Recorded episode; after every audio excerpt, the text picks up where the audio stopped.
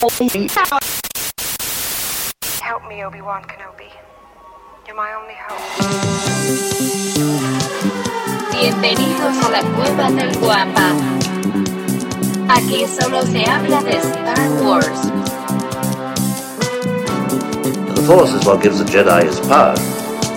It's an energy field created by all living things. It surrounds us, it penetrates us, it binds the galaxy together. It's a trap!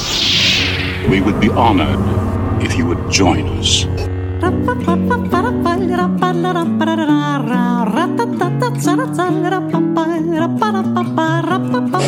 Oye, este, pues ya terminé el libro de Anthony Daniels. Ah, Eh, ¿está bueno? Pues se lo- básicamente se puede resumir en lo siguiente.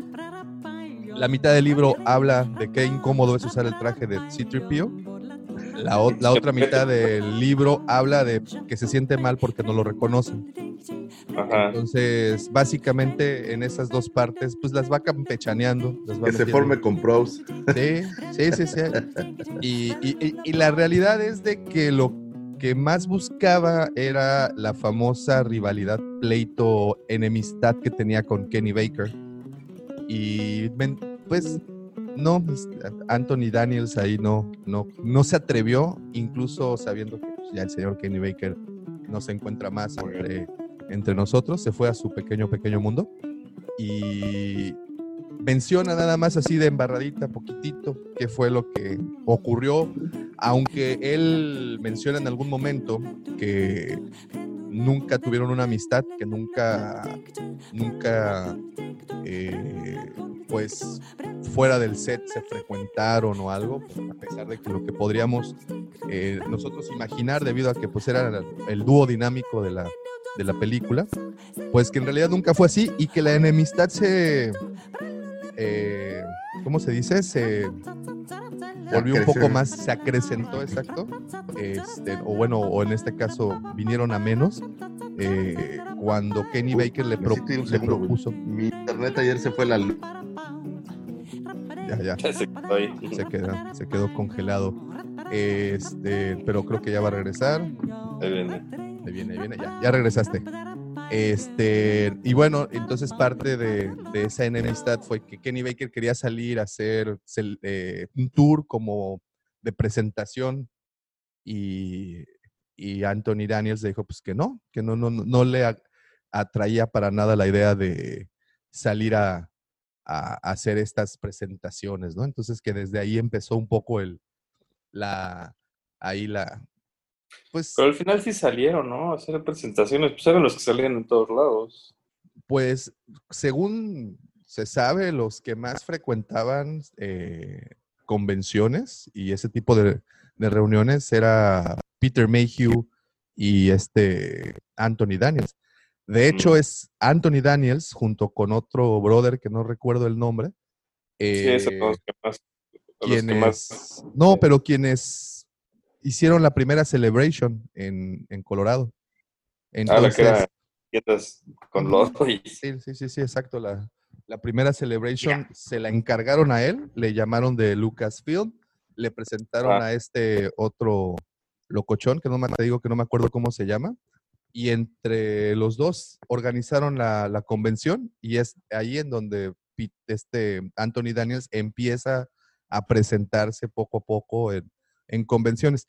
Habían estado previamente en programas como invitados y todo eso, pero en convenciones per se hasta la Celebration. Y, por ejemplo, cuando salían, tipo en el 78, en la entrega de los Oscars, cuando aparecieron Tripio y, y Artu y, y- y Mark Hamill, eh, bueno, Anthony Daniels sí era quien llevaba el disfraz, eh, Mark Hamill y Kenny, y bueno, y Artu era el de control remoto. Ah, no era Kenny Kenny Baker. Entonces, sí, y hay un par de anécdotas muy buenas. Pero bueno, en realidad lo que quería decirles es que ya terminé el, el libro, el cual este, nos inspiró para el programa del día de hoy. Y, y empecé a leer, bueno, apenas compré el día de ayer este libro que se llama Estrellas Perdidas, Oh. de Claudia Gray. ¿Se ve? ¿Y de qué trata, Davo? ¿De qué es eso? Pues apenas te digo que lo compré ayer, no, no he tenido tiempo de abrirlo. Eh, dice, el reinado del Imperio Galáctico ha llegado a Yelucan, uno de los planetas del borde exterior, donde el aristócrata Thin Kirel y la aldeana Sienna Ree comparten la misma pasión por el pilotaje. Años después, su sueño se hace realidad cuando ambos logran entrar a una de las más prestigiosas academias imperiales. Sin embargo, las ilusiones de Tain se acaban cuando se convierte en un testigo de, un- de terribles tácticas que el imperio utiliza para demostrar su poderío. Resentido y decepcionado se une a la aún joven rebelión. Siena tendrá que enfrentarse a la insoportable realidad de tener que decidir entre su lealtad hacia el imperio o el amor que siente por el hombre que conoce desde que era niña. Uh, Como la béisbol. Bueno, yo quiero empezar el Aftermath otra vez y nada más no puedo. Mira, se cayó, se, se cayó el Lucifagor. El Oye, Aftermath, ¿ese sí es, ese sí es oficial? este, sí, este sí, sí, este ya es este considerado este canon. Muy bien. Vamos a ver. Este sí, eso, este, pues es Claudia Gray. Y lo, Ah, claro. y lo, y lo sacaron a la venta. Bueno, su primera publicación, ahorita te digo, aparece. Ay, ya se me perdió. Tenía, tenía aquí separada la, la hoja. Un segundito. Aquí está. La primera publicación fue del 2015. O sea, ya Ah, tres años después de la compra, ya eh, entra. Y te voy a ser honesto, ¿eh? yo estaba yendo porque quería el de, desde cierto punto de vista, Star Wars, desde cierto punto de vista, era el que estaba cazando. El que hablábamos ayer, ¿no? El sábado pasado. Correcto, así es, el que hablábamos precisamente el, el programa pasado, este, y no lo encontré, y, es, y me pasó eso, bueno, como sabrás, ya reabrieron algunas librerías y, y fui, a, fui a darme una vueltecita, obvio, con todas las, con Claro, todas claro. Las, las precauciones, y, y bueno, y también contento de ver que en estos establecimientos están, eh, ¿cómo se dice? Pues poco a poco adaptándose a la nueva adaptar. normatividad, ¿no? Entonces, pero bueno, eh, tuve oportunidad de visitar tres librerías. Las tres librerías es, en este momento, es, es todo un problema porque como te, te pide, te pide tener el, el- el- el- el local este, ventilado, Sí, está. pues tienen que apagar los aires y tienen que abrir las puertas. Entonces sabrán ahorita en Cancún, hoy se pronosticaron 37 grados, 35 grados. Ayer estaban 40. Sí, sí, sí, está canijo el calor, está bastante Sí. bueno. Este, cuídense mucho, no sean gachos, dejen, déjenle agüita a los perritos de la calle allá en, en una sombrita, en la, este, cuídense ustedes, hidrátense, no se expongan mucho.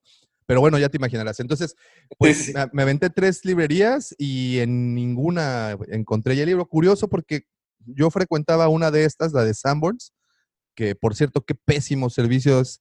eh, la gente que trabaja en la librería de Sanborns no sabe ni No tienen ni idea. jota, exacto, no tienen ni idea de lo que tienen ni nada.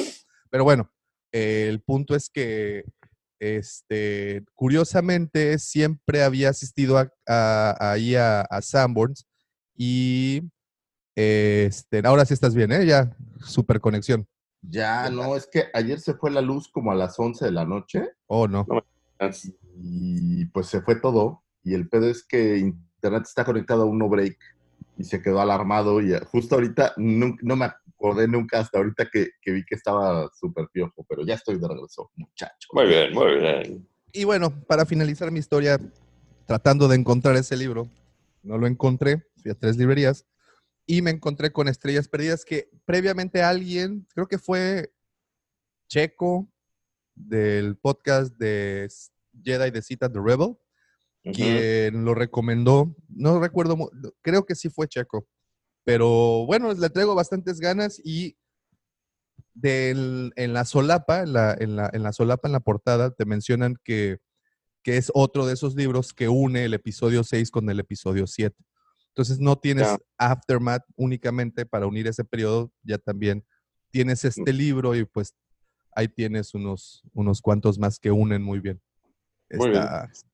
Entonces esa es la recomendación. Bueno, realmente la recomendación de la semana es que si pueden aventarse El de Anthony Daniels, pues bueno, obviamente está muy bueno para, sobre todo si estás en busca de anécdotas, cosas que...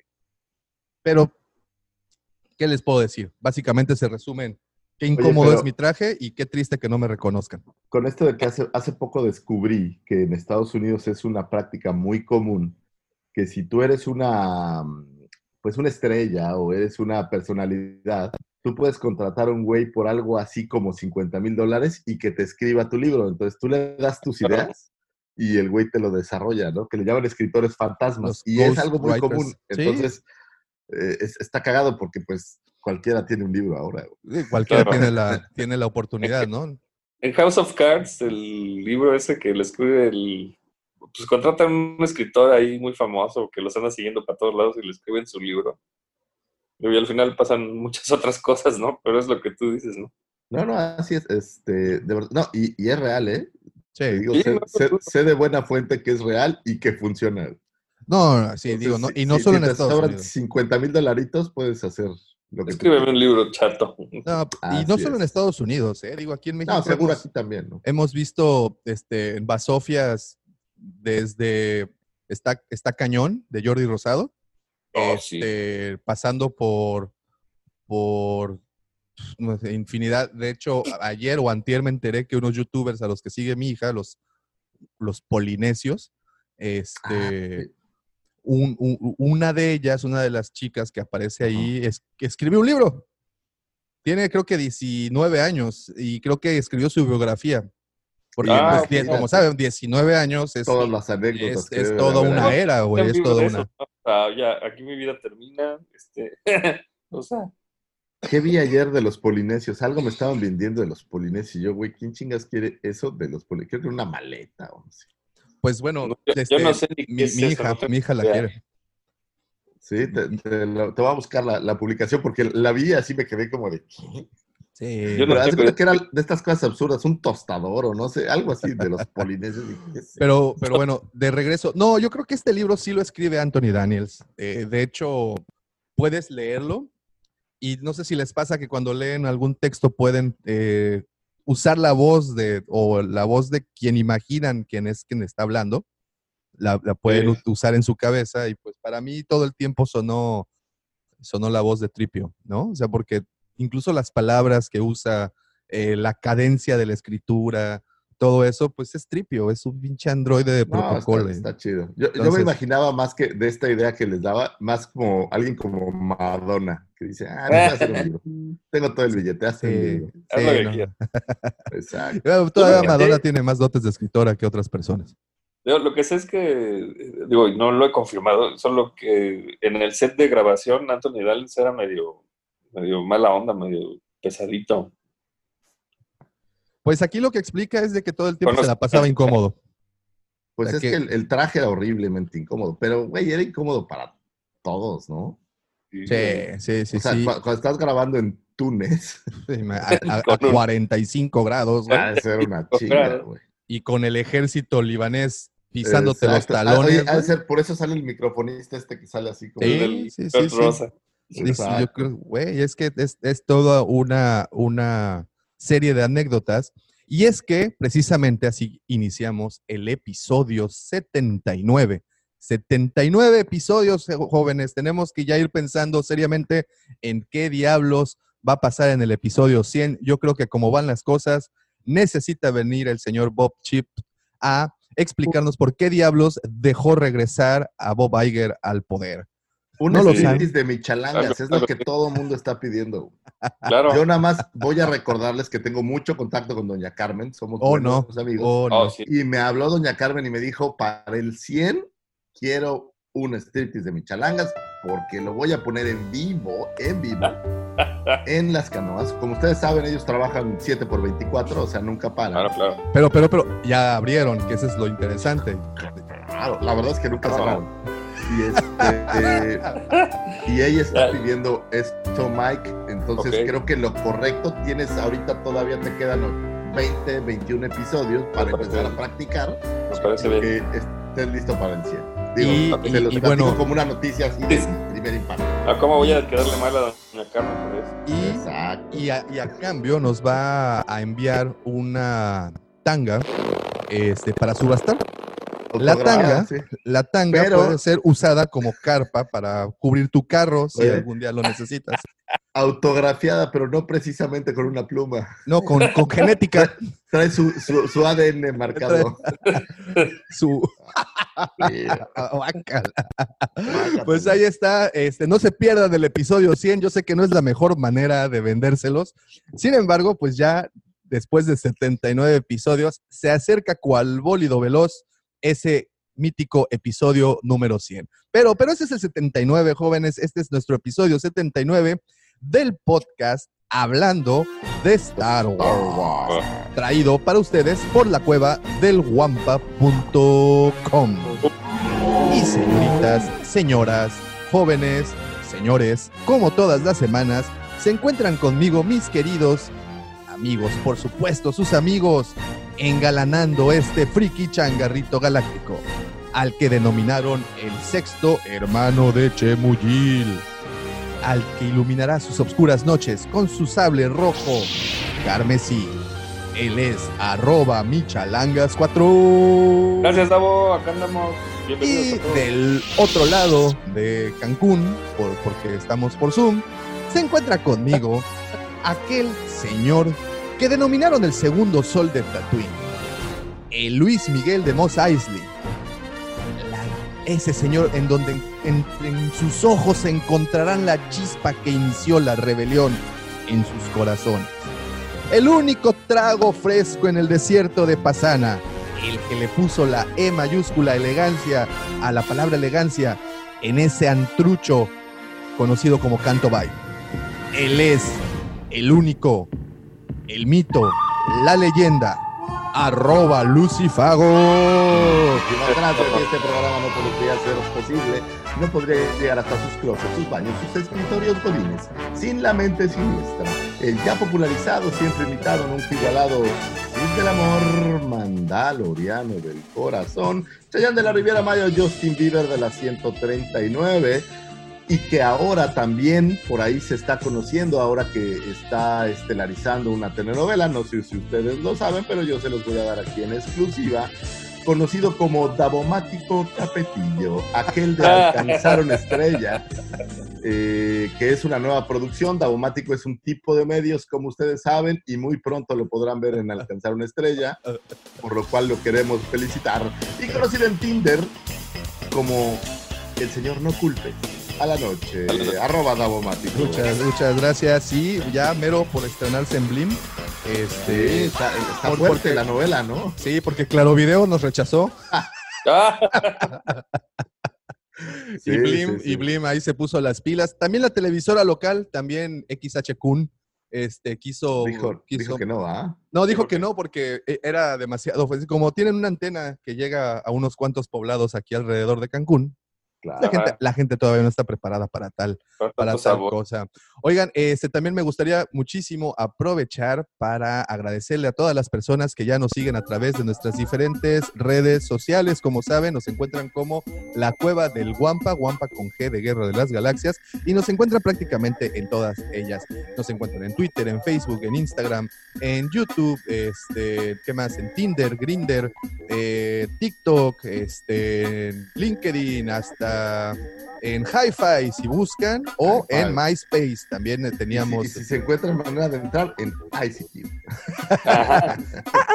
Entonces, este, también bueno, sí. muchísimas, muchísimas gracias a los que ya nos siguen a través de las redes sociales. Recuerden que cada una de ellas ofrece diferente contenido.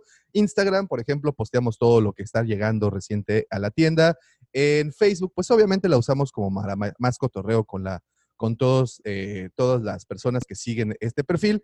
Y bueno, Twitter, pues el chisme, el chisme está buenísimo. Y los videos de YouTube que suben cada miércoles y cada sábado. De hecho, ustedes pueden ver ya el video del señor Lucifagor, el Bob Ross del unboxing, haciéndola de nueva cuenta ahí, este, haciendo sus, sus de Buen unboxing, ¿eh? Muchas felicidades. Estuvo Mira, bueno. eh, Es, es- de esos videos que, que no tienes que cortarle nada. Y si le cortas algo, es como desmembrar el, el, ¿cómo se dice? La capilla Sixtina, güey. Porque tú le quitas, sí, es que estaba volteando. a mi capilla Sixtina. A mi capilla Sixtina, lo que los gatos han hecho aquí arriba. Este, si le corto algo a ese unboxing, de verdad pierde muchísima la intención de, de lo, que, de lo que el señor Lucifagor eh, logra hacer. Escúchenlos, véanlos. Es correcto. Si ustedes hacemos, un- hacemos un, un esfuerzo por los muchachos. Si, usted- Muy bien. si ustedes un día están este, muy estresados, el día en el trabajo estuvo muy ajetreado, llega usted arrastrando el saco y los zapatos, yo le recomendaría, sírvase una copita de buen vino. Hasta uno Póngase. corriente aguanta. Ah, sí, espera, espera, espera, pero mira, sírvase una copita de vino o si usted, pues, o de Boons, si usted es lo que tiene, o, este, Un póngase Caribe su Cooler también un. Caribe, un Caribe Cooler, ¿Todavía lo- eso? Claro, por supuesto que Sí. existen. Eh, póngase su bata más cómoda, póngase sus pantuflas, saque esa pipa que tiene escondida ahí desde hace años, sí, esa misma, la del abuelo, eh, échele tabaquito, Ah. siéntese y póngase a disfrutar. Cuidado, eh. este podcast, este podcast es, es clasificación triple A, así es que no podemos dar ese tipo de recomendaciones. Lo que sí es que después de que usted haga todo eso, póngale play al video del señor Lucifagor. Señores, de verdad se van a ir a la cama así, tranquilitos, dije, van a relajar. No, no, no, ¿qué pasó? Vean los videos del señor Lucifagor, ya está arriba. como- como ustedes saben, nos encuentran en nuestro canal de YouTube, La Cueva del Guampa. Muchísimas gracias, ya casi le pegamos a los 2.000 suscriptores y pues obviamente también haremos una gran, gran celebración este, para, para eso. Y bueno, y también Oye, me me acordé de- del Caribe Cooler, digo, perdón, pero, pero se quedó clavada la idea en mi cabeza, que cuando querías ligar en mi juventud, que el- aunque ustedes crean que soy joven, la verdad soy bastante ruco, y, y para ligar ibas eh, a echar unos tragos y a las chicas, les- a las chicas que te querías ligar les comprabas unos Caribes Cooler. Oye, pero Lucifago, eso es lo que, eso que acabas de platicar es una práctica muy común en los tables. Claro. Igual, vas a echarte unos tragos y si te quieres ligar a una de las chicas, pues Le invitas un Caribe le invitas Cooler un Caribe Cooler que te cuesta mucho. Entonces, de 700 pesos, ¿no? Porque- una botellita de 700, hasta parece perfume, güey, sí. Yo de Caribe Cooler tengo una, una buena anécdota porque estaba yo con mi abuela y le dije, oye, pues este, un refresquito, ¿no? Y me dio un Caribe Cooler y fue la primera vez que supe los, las bondades de ponerte hasta atrás. Sí, y, y las bondades de ponerte tan crudo, porque esa cosa es horrible. Pero bueno, ahí está la Ah, ok. recomendación, ahí está la recomendación. Muchísimas gracias. Y también quiero aprovechar para eh, agradecerle a todas las personas que ya depositaron su confianza y visitaron la página, la super duper ultra duper página, lacuevadelguampa.com, en donde ustedes ya saben, encontrarán todo nuestro inventario y mucho contenido original. De hecho, esta semana también estrenamos escritor. Ahí nos se aventaron un, un, este, un, un artículo de las 10 figuras, me parece, más difíciles de encontrar, aunque sabrán que este artículo no funciona para los expertos. Este artículo realmente no es para gente que ya va en sexto de primaria. Este es como para parvulitos porque cuando lo publicaron, inmediatamente el señor Lucifagor me mandó las fees de rata. Y es que, ¿sabes Es que, ¿sabes no. qué, güey? Eh, eh, de verdad, pues, está cabrón, güey. Por eso, por eso te dije que, que, oye, que, que yo no, que yo no seguía la regla, pero que, que, que, el- que en el título me había costado trabajo. Sí, pero, pero mira, estamos hablando así como para un coleccionista de a pie, de esos así que, que, bueno, estamos así como O empezando. sea, pues, estás ahí. diciendo que estoy enfermo, está bien. güey, o sea, está no, bien. no, no, no Yo ya precisamente. sé que tengo un problema y simplemente lo acepto con Yo lo no dije muy nada. claramente, lo dije muy, fui muy claro. Esto es para coleccionistas de sexto de primaria, no es para parvulitos, eh, porque esto básicamente fungió como una guía. Si no sabes qué pedo, pues bueno, ves este artículo y sabes que las Black Series, cuáles al menos no consigues en Walmart, güey. O, Ok, bueno, en teoría, en teoría, ¿no? Porque, pero bueno, me, disculpo, me disculpo en porque, porque fui agresivamente en contra de tus, de tus cánones. Pero, pero, a mí no me ofendiste, a nuestro ilustre Al escritor fue el al que le Le pegó esto. No, ¿cómo crees, Roger Roger? Le mando un gran abrazo. Ah, al no es cierto. Roger Roger. Muchísimas gracias, Roger Roger, Buen porque trabajo. se va a aventar, gracias. se va a aventar este, más artículos como ese. Y pues bueno, lo- los encuentran en la cueva del guampa.com. The Force is with you, young Skywalker. You are not a Jedi yet.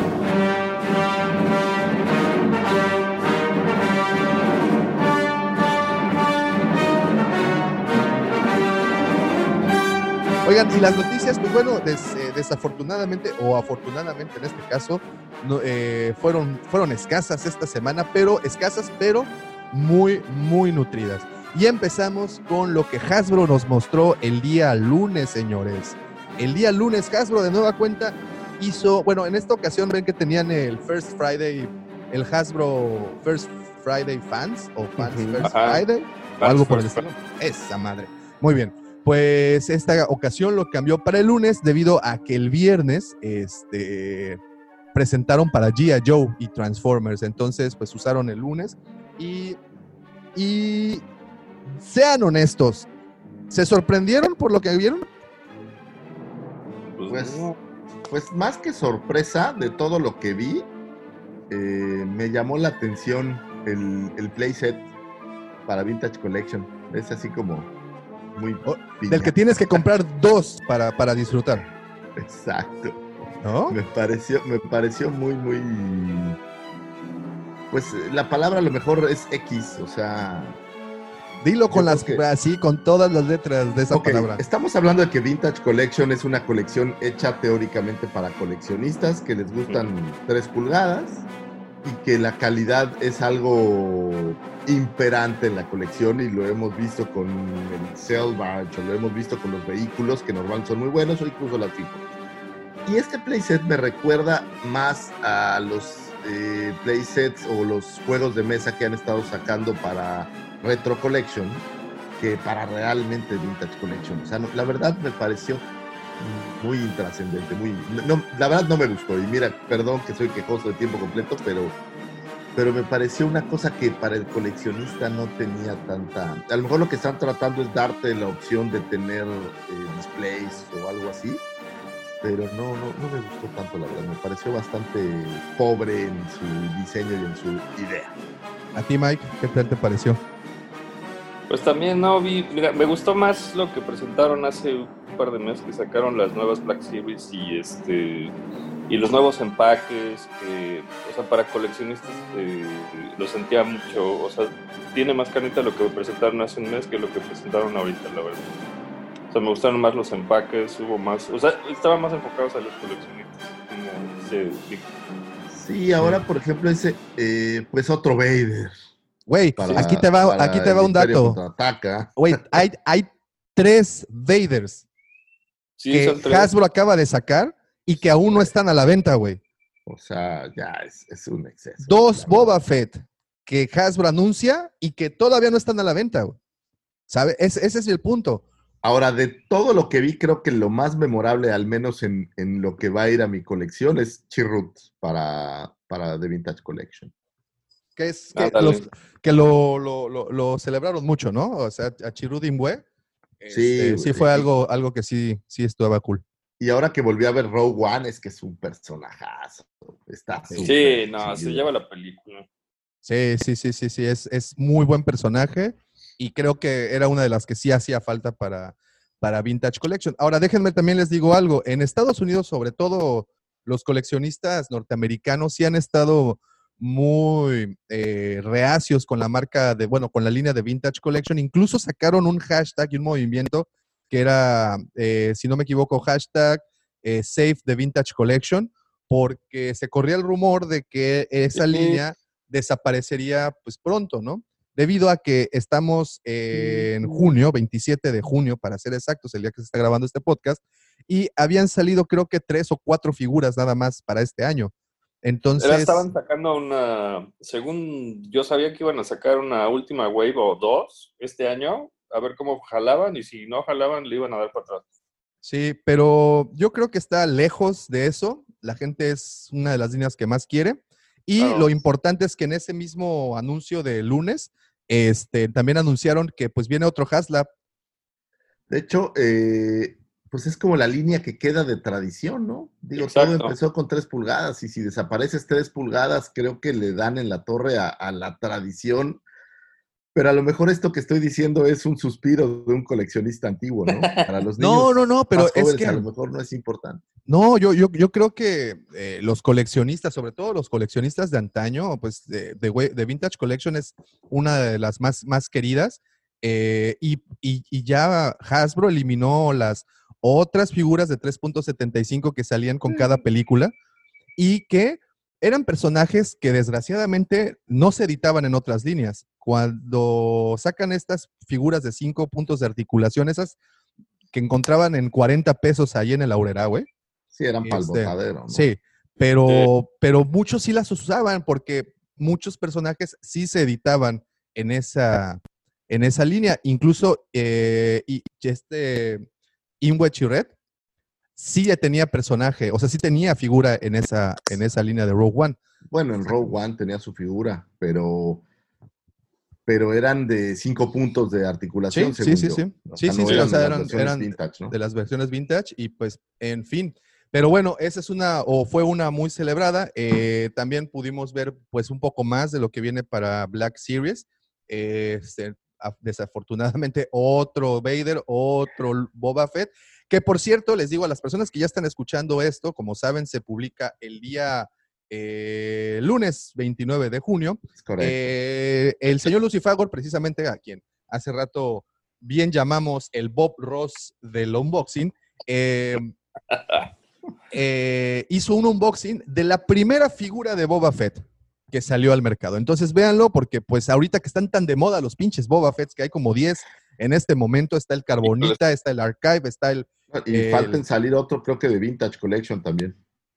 Así Sí, sí, sí, sí. Creo que el casco ya, ya, ya, ya, ya, ya le está llegando a todo el mundo. Sí, ya el casco, el casco, el casco, de hecho, lo encuentras en Walmart, bueno, en Estados Unidos, ya, ya está en super, o sea, ya... Ya, ya está fuera a la venta. Igual el blanco, ¿eh? el, el del prototipo.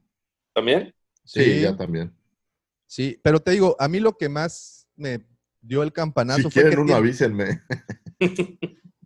les digo, a mí lo que me dio el campanazo fue que hay tres Vaders. Sí, Está el Vader ya. Carbonita Sí. del episodio del episodio 5. Está Ajá. el Vader en el nuevo empaque, que vienen para el siguiente año, los nuevos empaques de, de- de Black Series. Y está este Vader que aparece para 40 aniversario. Güey, son tres Vaders que ya nos anunciaron y que ni uno todavía está vendiéndose. No. Ya. Eh, digo, nomás por el casco, no, el casco de Boba Fett viene para septiembre. Y lo que yo no me acuerdo de haber mencionado, a lo mejor sí, es el casco del Mandaloriano. No, no, no. Ese no. viene para agosto, por cierto. Oh, ok. Para agosto, o sea, ya. Pues ya, ya casi, sí.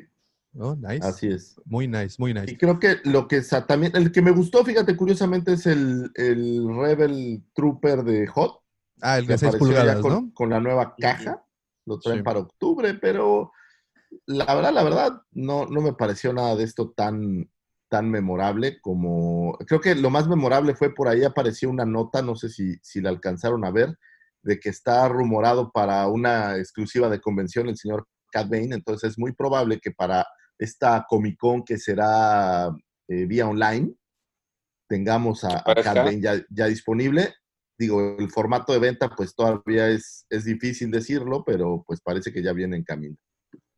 Así es, y sí, sí, efectivamente, eh, como dices, pues eh, la Comic Con, bueno, Hasbro us- usa la Comic Con para, como catapulta para sus productos, este año no lo habrá, pero ese rumorcito, y, y recordarán, y a los que no lo recuerden, los invito a ver el video que hicimos hace ya unos meses, en donde hablábamos qué personajes nos gustaría ver en Black Series 6 pulgadas, uno de ellos, pues evidentemente era el señor Bla- eh, Cat Bane, este, y pues ya nos Está están cumpliendo.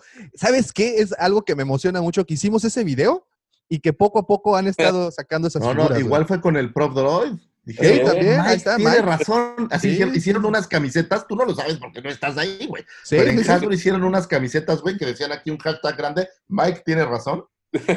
Mike is Para, right. para- para Sí. los que no están viendo, estoy en mi pecho haciendo como Así que es. escribo. Sí, sí, Y aquí sí, la sí. camiseta dice, Mike tiene razón, make prop droids. Así decían las playeras. Así Entonces, eh, pues las mandaron a hacer. Lo que no saben es que en Hasbro son, son bilingües y también hay mucha comunidad hispana, entonces por eso ponen... Pues sobre todo los que... bueno. Pero Alguien ahí está espiando. Sí, Y sí. fíjate, nada más, es- este es otro. Por ahí vas a ver que el droidica va, va a salir muy pronto. Sí, Ah, sí, sí, sí, sí. padrísimo Mira, También. una vez más, una vez más. Este video y, y- la cueva del Wampa, en tanto en aquí video o, o en el podcast hablando de Star Wars, son como los Simpsons, güey. Hemos, ahí Pero- se ha ido poquito a poquito cumpliendo lo que decimos. Eh, y los invito, si no lo han visto, vayan a nuestro perfil de YouTube, busquen el video, las 10, las 10 figuras que nos gustaría ver o los 10 personajes que nos gustaría ver en, en Black Series y ahí aparece uno por uno. Pedíamos a Doku, pedíamos a este, Nakit Fisto, pedíamos y han salido. Todos han, a todos les hemos dado. Ahí, ahí- ahí han llegado. ¿no? Entonces ahí está. Y sin es- tener información así de inteligencia o algo. Ah, Nada, que ¿eh? aquí, no, no, no, es- aquí es Pura bola de cristal. puro pinche Puro feeling. pan de huevo colorado. Puro pinche feeling. Exacto. Puro feeling. Oigan, eh, también eh, otra de las noticias de esta semana, una que de verdad a mí sí me gustó muchísimo, fue que IG la- el sitio de IGN, este sitio que ustedes Sí. conocen por anunciar videojuegos o cosas friki, este, publicaron el primer capítulo de High Republic. Y, señor Lucifagor, ¿qué opina al respecto? Pues mira, cuando lo lees así simplecito, pues no te dice gran cosa. Eh, spoiler alert para el que, eh, quiera dejar de oír, pero pues básicamente el capítulo habla de una nave eh, que está cruzando por el hiperespacio a gran velocidad y aparentemente choca o la destruye a alguien al momento que va ah, viajando por el hiperespacio y esto pues genera como una reacción en cadena eh, entonces te platican un poco lo que va sucediendo en la nave antes de este evento y cómo es este evento. Y se habla, digo, leyendo después la entrevista, que este es el evento pues más caótico que va a dar arranque a todas las historias que tienen que ver con High Republic, ¿no? Básicamente. Y es que eh, precisamente en otro reportaje que alcancé a leer, lo comparan con el movimiento, del, con esta maniobra Holdo, este, Exactamente. que vimos en el episodio 8. El, el artículo que leí dice, pequeño recordatorio para los que acaben de leer Maniobra Holdo y se hayan quedado con la cara de perplejidad. En The Last Jedi, la, bueno, como ustedes saben, la Maniobra Holdo creo que, creo que a cualquiera de aquí pues ya sale sobrando la explicación. Es una nave, se estrella contra otra nave a propósito como un acto de kamikaze.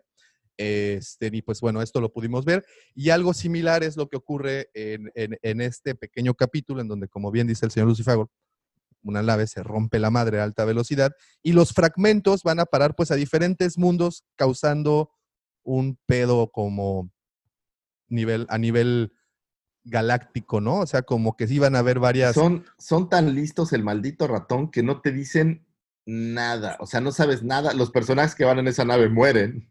¿Sí? Todos.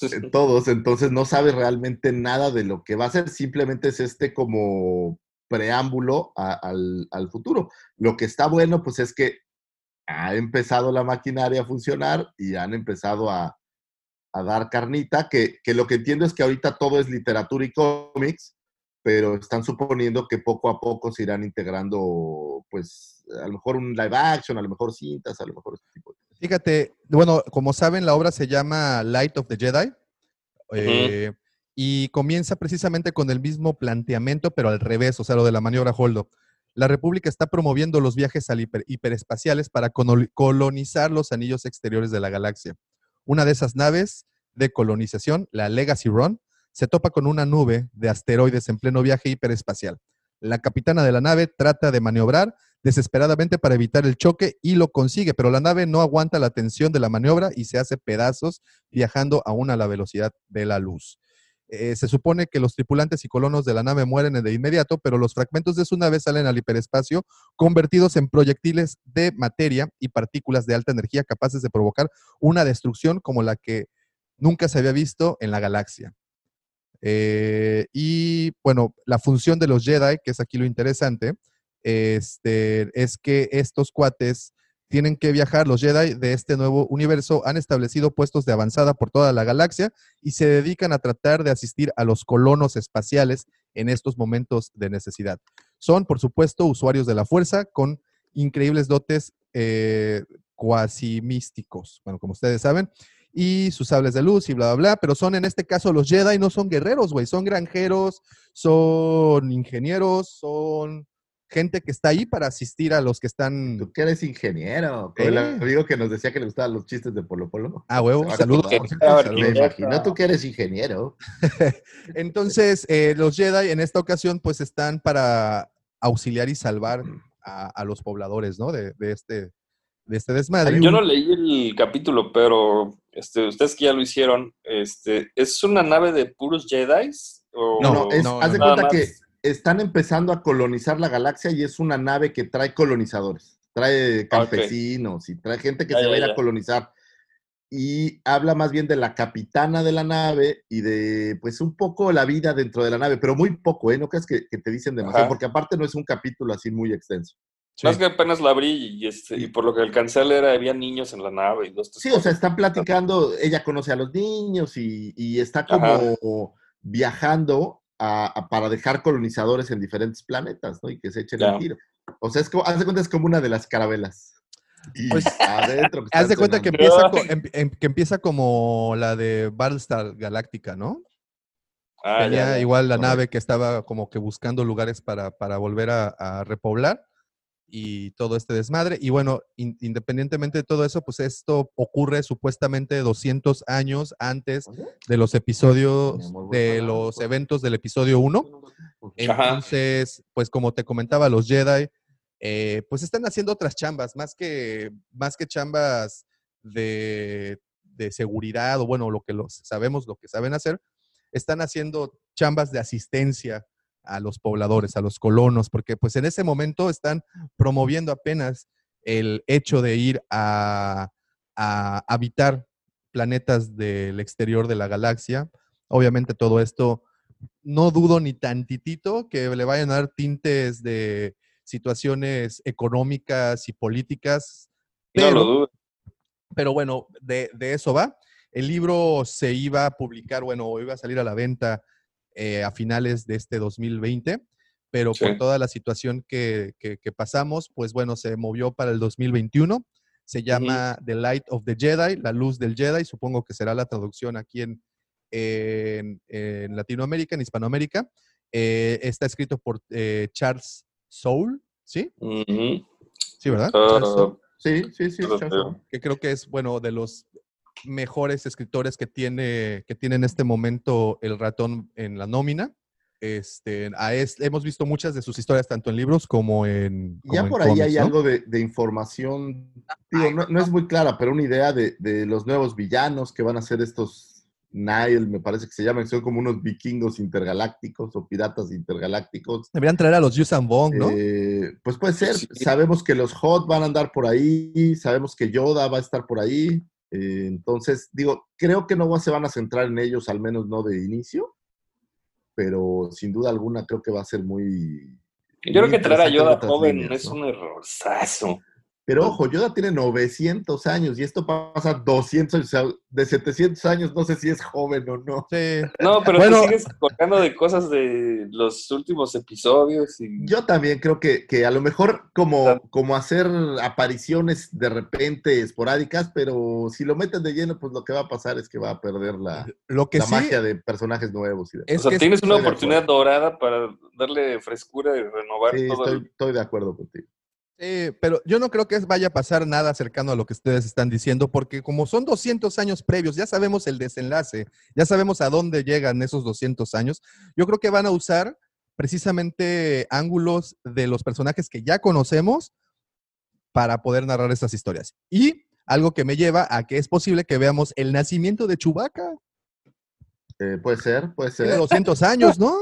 Sí, no, pero de hecho, puede ser. Digo, hay un, hay un Jedi Wookiee que se llama Burruyaga, me parece. que- Burruyaga. Que, va a ser como de lo, aparentemente de los, de esta nueva orden Jedi, o bueno, de estos Jedi maravillosos.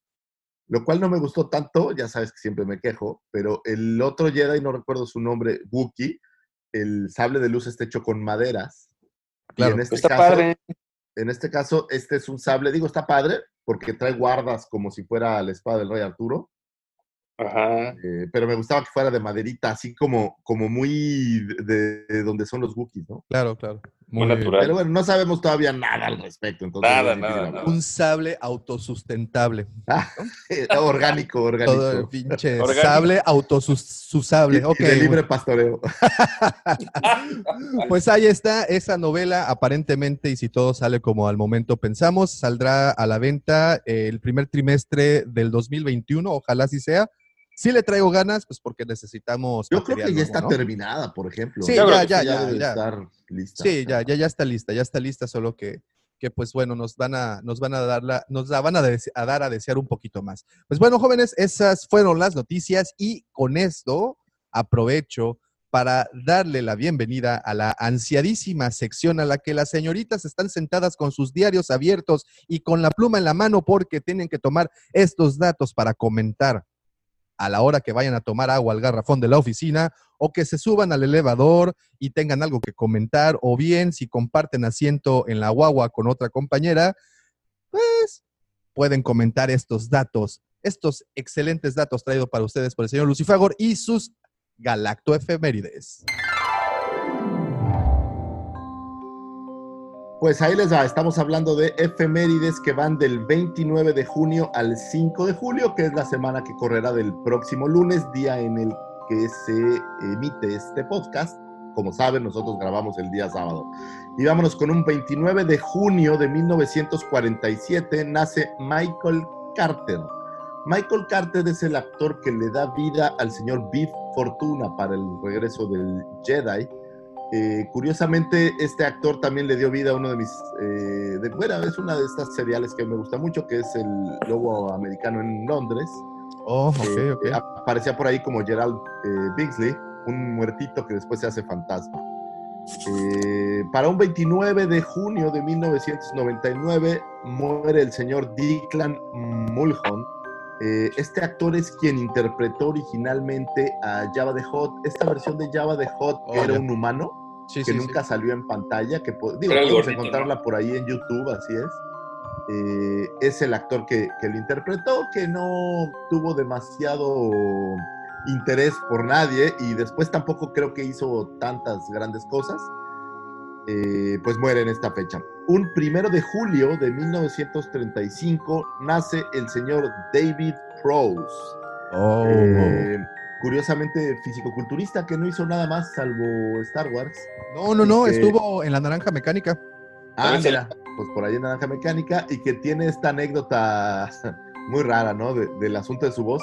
Si tienen tiempo, hay por ahí en YouTube un comparativo de la voz de David Prowse grabada contra la voz que quedó de Earl Jones y de verdad entiendes por qué la cambiaron. Sí, no, es de mucha Es- risa. no te- por favor, véanlo. Impresionante. Eh, un 3 de julio de, mil- eh, de 2017 eh, aparece ya como un serial regular Forces of Destiny. Por ahí había aparecido antes en la celebration de ese año, que había sido en abril, pero, pero para el 3 de julio ya se estrena, digamos que de forma regular. Eh, un 5 de julio de 1948 nace el señor William Hopkins. ¿Saben quién es William Hopkins? La- No, la como primo, es como primo Tin, del Anthony, ¿no? tin, tin. Exacto. No, no es primo de Anthony. Es aquel eh, memorable personaje conocido como Jet Tono Porkins. Oh. Obviamente no podemos evitar comparar el Porkins No, con pues no. Porky, Pero, que a- a ver, adicional, so- que el personaje Por- es gordito. Pero pues sí fue, Pero ¿no? en- Como adrede, ¿no? Pues pareciera que Ah, sí, pero- no encontré nada que me lo confirmara, ¿sabes? Normalmente fíjate estas que- cosas hay un dato ahí que lo confirman, yo no lo, no lo encontré por ahí, pero tiene un dato bien curioso. Él fue el cast original de Java de Hot, el papel que iba a ser Dick Él iba a ser. Java de Hutt. Oh, Iba a ser él, y él eh, los dejó porque iba a hacer otro trabajo. Eh, y cuando terminó, regresó y dijo: Pues a ver qué onda, qué, qué están haciendo, qué. y le ofrecieron este papel de, de, de Porkins y le entró. Es muy curioso porque cuando le ofrecieron el papel, él literal pensaba que iba a ser algún tipo de cerdo, como un Ugnaut, Oh, un alienígena cerdo, ¿no? Que Oh. después ya No. amablemente, eh, pues le dijeron que no, que su especie iba a ser un, un humano. hum- un humano. Oye, y pues Bueno. agradecemos a Porkins porque pues gracias a él pudimos ver que los que tenemos, eh, pues, digamos, sobrepeso, podemos vivir en la galaxia, Claro, podemos ser claro. pilotos de X-Wing. ¿Sabes qué tiene? Entonces, Tiene- es otro de estos personajes que, que si bien en el canon son muy poco explorados, en Legends tienen, tienen buena carnita y, y creo que eso se agradece cuando eres, eres fan, ¿no? La carnita adicional. Sí, sí, Sí, sí. claro. Y bueno, Podría por ser. último, para un 5 de julio de 1964 nace el señor Ronald D. Moore, que si bien no es tan conocido, tiene una característica particular que estoy casi seguro que nadie más tiene. Él es un escritor, él es- escribió eh, varios scripts para una serie live action que nunca se lanzó ni se hizo, llamada Star Wars Underworld. Oh. Eh, Esto fue por ahí del, del 2005, pero pues se quedó ahí perdido en el, en el mundo, nunca sucedió, pero tiene una característica muy particular. Es, este escritor tiene argumentos hechos para Star Trek y para Battlestar Galactica, ahora con el reboot. Entonces estamos viendo que, que es de las pocas personas que, que han coexistido en las tres franquicias llamémosle intergalácticas, de las más importantes, al menos eh, en seriales más, más, digamos, expandidos por todos lados, ¿no? Imagínense sí, sí. Star Trek, Star Wars y Battlestar Galactica, que la característica de Battlestar Galactica es creo que lo que lo vuelve tan, tan especial. Sí, sí, porque Bueno, esas fueron las efemérides, muchachos. Muy bien. Pues, señor Lucifagor, muchísimas gracias. Como siempre, es un placer escuchar estas efemérides. Nos dan datos para cotorrear en el transporte público, nos dan Exacto. datos para cotorrear este día lunes que está tan falto de anécdotas en la oficina porque pues no podemos salir a la playa a tomar la respectiva caguama. Pues obviamente la Uf, idea es que la si idea ustedes es que no han tomado Ah. alguna vez una caguama en banqueta, discúlpenme, no, ¿No has son- vivido? no han vivido. no no han vivido. Very well, Captain. Master, moving stones around is one thing. This is totally different. No, no different. Only different in your mind. You must unlearn what you have learned. Very well. Y pues es hora de darle paso a nuestro tema principal. Como pudieron leer en el título y como ya se podrán imaginar, este es un anecdotario, anécdotas del episodio 4. ¿Y por qué decidimos hacer este tema? Como les expliqué más temprano, terminé el libro de Anthony Daniels y en ese libro nos relatan poquito a poquito como anécdotas obvio vistos desde la perspectiva de, de, de- de Tripio, bueno, en este caso del señor Anthony Daniels, eh, y de ahí parten muchísimas. Y yo quiero iniciar esto con una pequeña, pequeñísima reflexión. Y es que cómo no tener anécdotas o cómo no tener un anecdotario tan nutrido cuando te involucras en un proyecto el cual, una, nunca se había realizado nada igual, Dos, rompe con toda la estructura que se tenía preestablecida para el cine. Y, y tres, súmale a ese, a ese caldo de Pangea, súmale la- el, el- el carácter o la forma de ser tan obsesivo compulsivo como, un, como el señor George Lucas. Entonces, si ustedes suman todas estas características, todos estas, estas, este, pues estos elementos, lo que tendremos es un diario, un libro prácticamente completo de anécdotas. De anécdotas porque al final se hicieron muchas cosas, como decía, decía por primera vez, efectos especiales, musicalización, personajes, sets de grabación, e- en fin, un mundo completo se mostró por primera vez y para llegar a eso, pues obviamente tuvieron que trabajar muchísimo y muy pegado con el sistema prueba y error, porque una vez más no se había hecho nada parecido. Entonces, si nos ponemos a pensar que A New Hope empezó, si no mal recuerdo, empezó, el Génesis lo vio por allá de 1972 o 73, cuando Lucas empezó con, Es, con una, este es una forma curiosa de decirlo, porque si tomamos en cuenta que el Génesis y algunos de los tributos vienen por ahí de Buck Rogers o de Flash Ajá. Gordon, por ahí del Flash 60 y no sé qué, pues en Génesis realmente empezó cuando Lucas era niño. ¿no? Sí, Claro. Claro, Sí. claro. Esas anécdotas que él narraba, que cuando él... Lucas nace en el 44. La televisión como artículo que podías tener en casa y que era pagable, porque pues, tenemos que recordar que en la década de los 40 y al principio de los 50 el tener una televisión era un artículo de super lujo Sí, no, estaba y durísimo. quien tenía una televisión en casa era la envidia del vecindario, Era como cuando salió el Viper. tal cual. pues. Y trae Viper, güey, no mames, es ese güey, o cuando salió el Nextel, ¿no? Ese güey ha de ser narco, güey. Sí, sí, sí. Pero bueno, entonces quien tenía una televisión, pues era el rey del barrio, ¿no? Y, e invitaba a todos los cuates a ver la televisión. Y precisamente su vecino, el- uno de los vecinos de Lucas, tenía su set de televisión. El papá de este chamaquito, pues invitaba a todos los chavos de la- del barrio a ver precisamente eh, este, güey, ¿cómo se llama? Flash Gordon.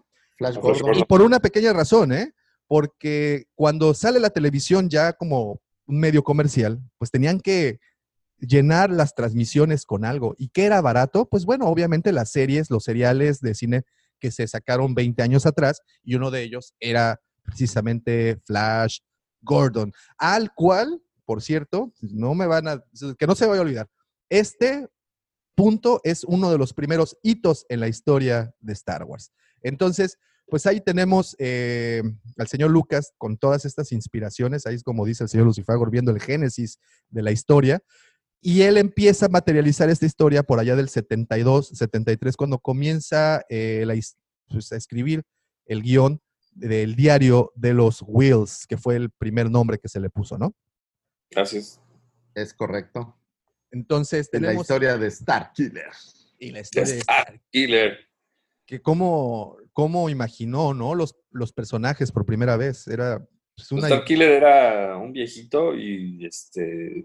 Y ¿Cómo se llama? Luke Skywalker al principio era un alienígena verde, ¿no? Que era como una rana, algo así. Han Solo. Han Solo era, era, Han Solo. era- era el, el- el- Que de hecho, en los cómics, en el primer cómic que aparece de, de Marvel, ese que aparece en el 77, incluso antes del estreno de la película, que aparece en abril, si no me equivoco, eh, Han Solo ahí sigue siendo un alienígena. Sí. Y Java, si no me equivoco, Java era como un Snaggletooth, o muy parecido al Snaggletooth, Muy parecido. ¿no? Pues es Entonces- que para, para cuando él, eh, por ejemplo, para cuando él fue a picharle a los estudios, y pitch es una palabra muy usual en mi negocio, pero se refiere a, a la historia que contó para poder vender el, eh, el proyecto, pues tenía nada más las ilustraciones de Ralph McGuire y su idea. O Que no. Sí. era todo lo que había. Entonces, pues ese viejito y ese, el look este que trae como, eh, como, no sé si lo has visto, que está como uno de buzo. Ajá, Sí. sí, sí. eh, pues era todo lo que había, ¿no? Estas ideas, los Tusken Riders, algunas ideas ahí. Y pues fue a, a echarse el round, ¿no? A ver si alguien se lo compraba. Y, Interesante. y- y nada más debemos de recordar de dónde venía Lucas. Lucas, eh, pues obviamente viviendo en California, se- mudándose a, a Hollywood, se hizo de amistades muy buenas, muy talentosas, como ustedes saben, el señor Francis Ford Coppola, Brian De Palma, eh, Spielberg, este, Spielberg. Sí, pero a los que conoce desde un principio y quien lo apadrinó básicamente fue Coppola, ¿no? O sea, fue quien, quien lo recomendó, quien lo llevó y quien incluso le produjo la película de THX, su primera película, la cual pues actualmente se considera de culto, pero cuando sale originalmente, pues la gente no le entendió tanto, ¿no? Sí, era como un, un poco... Bueno, si la ves ahorita tampoco lo entiendes. Ah, no, no, no, de, me- de hecho la he tratado de ver y me quedo dormido, güey. ¿Sabes? está O sea, gruesa. porque sí, sí está, es- el ritmo es, es así, complicado. es muy complicada, Está bien. pero... Bien fumado. Y bueno, Digo, es- pero es, como, como American Graffiti, güey, también la ves y yo, yo la traté de ver ya tres veces y lo que lo único que logré es ver pedazos para terminarla porque es así como, sí. de verdad, de verdad digo, con todo respeto lo digo, es malísima. No, pero hay, hay que tomar en cuenta también que pues es el ritmo de la película y es el ritmo de las películas de ese entonces, ¿no? Cómo, Pero esas cómo se narraban. películas, como las hizo con, este, con estudios grandes, lo que platican es que le metieron navaja a, a los diálogos y un chorro de Sí, cosas. eso- no le-. No le encantó. Yo creo que, ¿sabes qué? Creo que American Graffiti era como un rápido y furioso de estos tiempos. Ándale, tal, tal cual, ¿no? Tal La cual. tirada era mostrar los autos que le gustaban mucho a Lucas y, y esta historia como juvenil, pero... Ah, es como, básicamente como si American Pie se encontrara con Rápido y Furioso. exacto, exacto, una cosa así. Pero en American Pie hay cosas como muy chuscas. En American Graffiti ni siquiera es gracioso. siquiera. Sí, eso, ¿no? no, no, no, no lo es. Pero bueno, y qué bueno que mencionas American Graffiti, que fue su segunda producción, y quien, y, y- y una película que sí fue un éxito eh, a nivel comercial, un éxito moderado, pero bueno, al final fi- sí fue un éxito. La productora sí recibió su, su ¿cómo se dice? Este, pues lo que invirtió se le regresó y pues obviamente fue un negocio para ellos. Y con eso, con esos, eh, con esas herramientas, no recuerdo exactamente en qué año se eh, estrena eh, American Graffiti, pero con esas herramientas el señor Lucas ya va a las diferentes productoras a ver quién podría patrocinar ya un proyecto. Ya el señor Lucas tenía muchísimas ganas de grabar, de filmar, perdón, algo ya un poco más despegado a, la tierra. Y como les comentaba hace un rato respecto a Flash Gordon, aquí viene el primer hito en la historia de Star Wars. Y es que Lucas, antes incluso de considerar filmar Star Wars, con ya el- la inercia que traía con American Graffiti, lo que fue a hacer a lo estudio, a, si no me equivoco, Warner o Universal, no recuerdo cuál de Universal, los dos, fue Universal, eh, fue a comprar los derechos de Flash Gordon porque lo que él quería realmente era hacer esa película. Sin embargo, un director sucho, que a lo mejor Lucy Fagor habrá escuchado alguna vez, que se llama Dino de Laurentiis, ya había adquirido Ah, sí. Conan el bárbaro. Claro. Conan el Dino Bárbaro. de Laurentiis es también otra de esas de esos directores que debemos de nombrar más, ¿no? Porque Claro. Son Sí, cosas muy que no, no es muy nombrado, pero tiene, tiene grandes películas. tiene Pero muy tiene buenas grandes películas. Tiene grandes películas. Entre esas películas estuvo Flash Gordon precisamente. Entonces le ganan, Que tal vez no es una de las más grandes. que tal vez no es una de las más grandes, ¿no? Pero pues ahí está.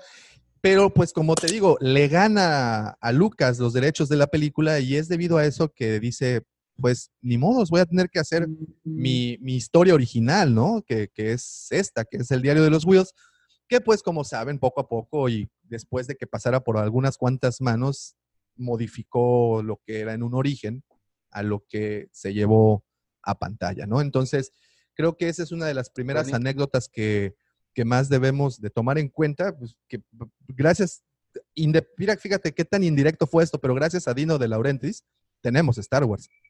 Lo- de lo contrario, creo que hubiéramos tenido otra película glorificada de Flash Gordon. Y que sin duda alguna a estas alturas ya hubiera sido olvidada. ¿Sí? Exacto.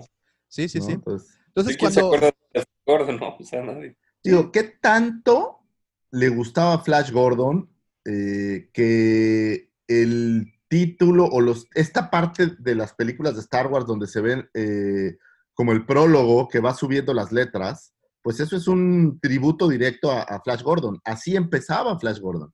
Es Em- correcto. empezaba con estas letras que te iban platicando un poco como, como que te situaban en la, en la situación. Y. Bájale, amor. Perdón, tuve que pedir que bajara el volumen. Eh, y entonces, haciendo un tributo a Flash Gordon, mete ese mismo inicio. Que hacerlo fue muy curioso, porque en estos tiempos en el mundo digital, pues pareciera fácil, pero en aquel entonces ponían una pila de tela negra y le pasaban la cámara encima así. "Uh". Sí, sí, sí. ¿no? Era todo un tema. Entonces, retoma eso haciéndole este tributo, lo mismo que hace con estas, eh, este cambio de escenas, no sé si han visto. Las se como- transiciones. Como, una transición que barre, Sí, sí. exactamente es, es lo mismo. Así lo hacían con Flash Gordon y, y lo retoma de ahí, pues para, para hacerle tributo a esta serie que a él tanto le gustaba. como un buen homenaje. Y mira qué, qué curioso que menciones ahorita los créditos. En un inicio, como saben, eh, el señor Lucas era muy amigo de Brian De Palma, el cual, por cierto, cuando le contó por primera vez la historia, dijo, güey, no mames, es una porquería lo que vas a hacer, eh, sería la peor película, sería horrible, bla, bla, bla. Pero fue justamente al señor Brian De Palma quien le mostró ese proyecto, bueno, o al menos ese primer screening de los títulos, y en un origen eh, tenía en total, esos títulos que ustedes ven, tenía seis, seis párrafos, era larguísimo, era un pinche mamotreto, y cada párrafo contenía cuatro oraciones, entonces... la eh, palabra entonces, Exacto, ¿no? Era como una canción. Sí, entonces, este, imagínense, cuando ve esto, Brian De Palma dice, güey, aquí vas a perder a la mitad de tu audiencia. No a todos les gusta leer. Y fue entonces que, y bueno, y contaba, y contaba esas, ese mamotreto que aparecía al principio, contaba un poco de la historia previa, un poco de lo por qué estaban ahí, y no solo lo que estaba ocurriendo en ese lapso de tiempo, sino si usaban, sí se iban más a, a- a- a la historia, ¿no? Entonces, pero era larguísimo. Y, y Brian De Palma se lo dijo, ¿sabes qué, güey? Esto aquí vas a perder a la mitad de cabrones que estén sentados en la sala, ¿no? Y fue de ahí Sí, que, no pues, que tienen que, que tienen que hacer toda esta, o tienen que resumir, ¿no? De cierta manera todos estos, todos estos datos y convertirlos en lo que ustedes ya saben. Que por cierto, y, y les decía una, un- un- un- algo que todos conocemos, lo obsesivo compulsivo del señor Lucas, lo que logró hacer fue que nunca estuviera eh, satisfecho con lo que él hacía y es debido a eso que hay tantas reediciones y, y creo que lo primero que sufrió cambios fue precisamente ese, esos créditos, bueno, esa historia que sale al principio, este, porque pues como ustedes saben, en un principio decía solo Star Wars y empezaba la historia.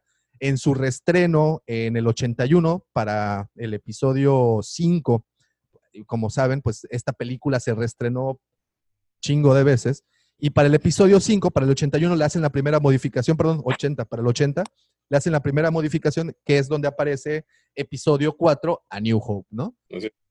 Para mí lo que rescata el título y el que esté pasando una, o sea, lo- el- las letritas, es el, el- la música. O sea, lo que hizo John Williams. O sea, si rescatas el título de Star Wars y las letras, en gran parte, cada vez que escuchas el título de Star Wars de John Williams, se te pone la piel chinita. Y qué bueno que tocas el tema del señor Williams, porque no lo conocía. eh, este Lucas no tenía ni idea qué diablo se hacía este señor. Y había en un inicio querido utilizar temas de música clásica que, como dices, Mike, simplemente le hubieras dado en la madre y no hubiera sido tan trascendental como ya lo es.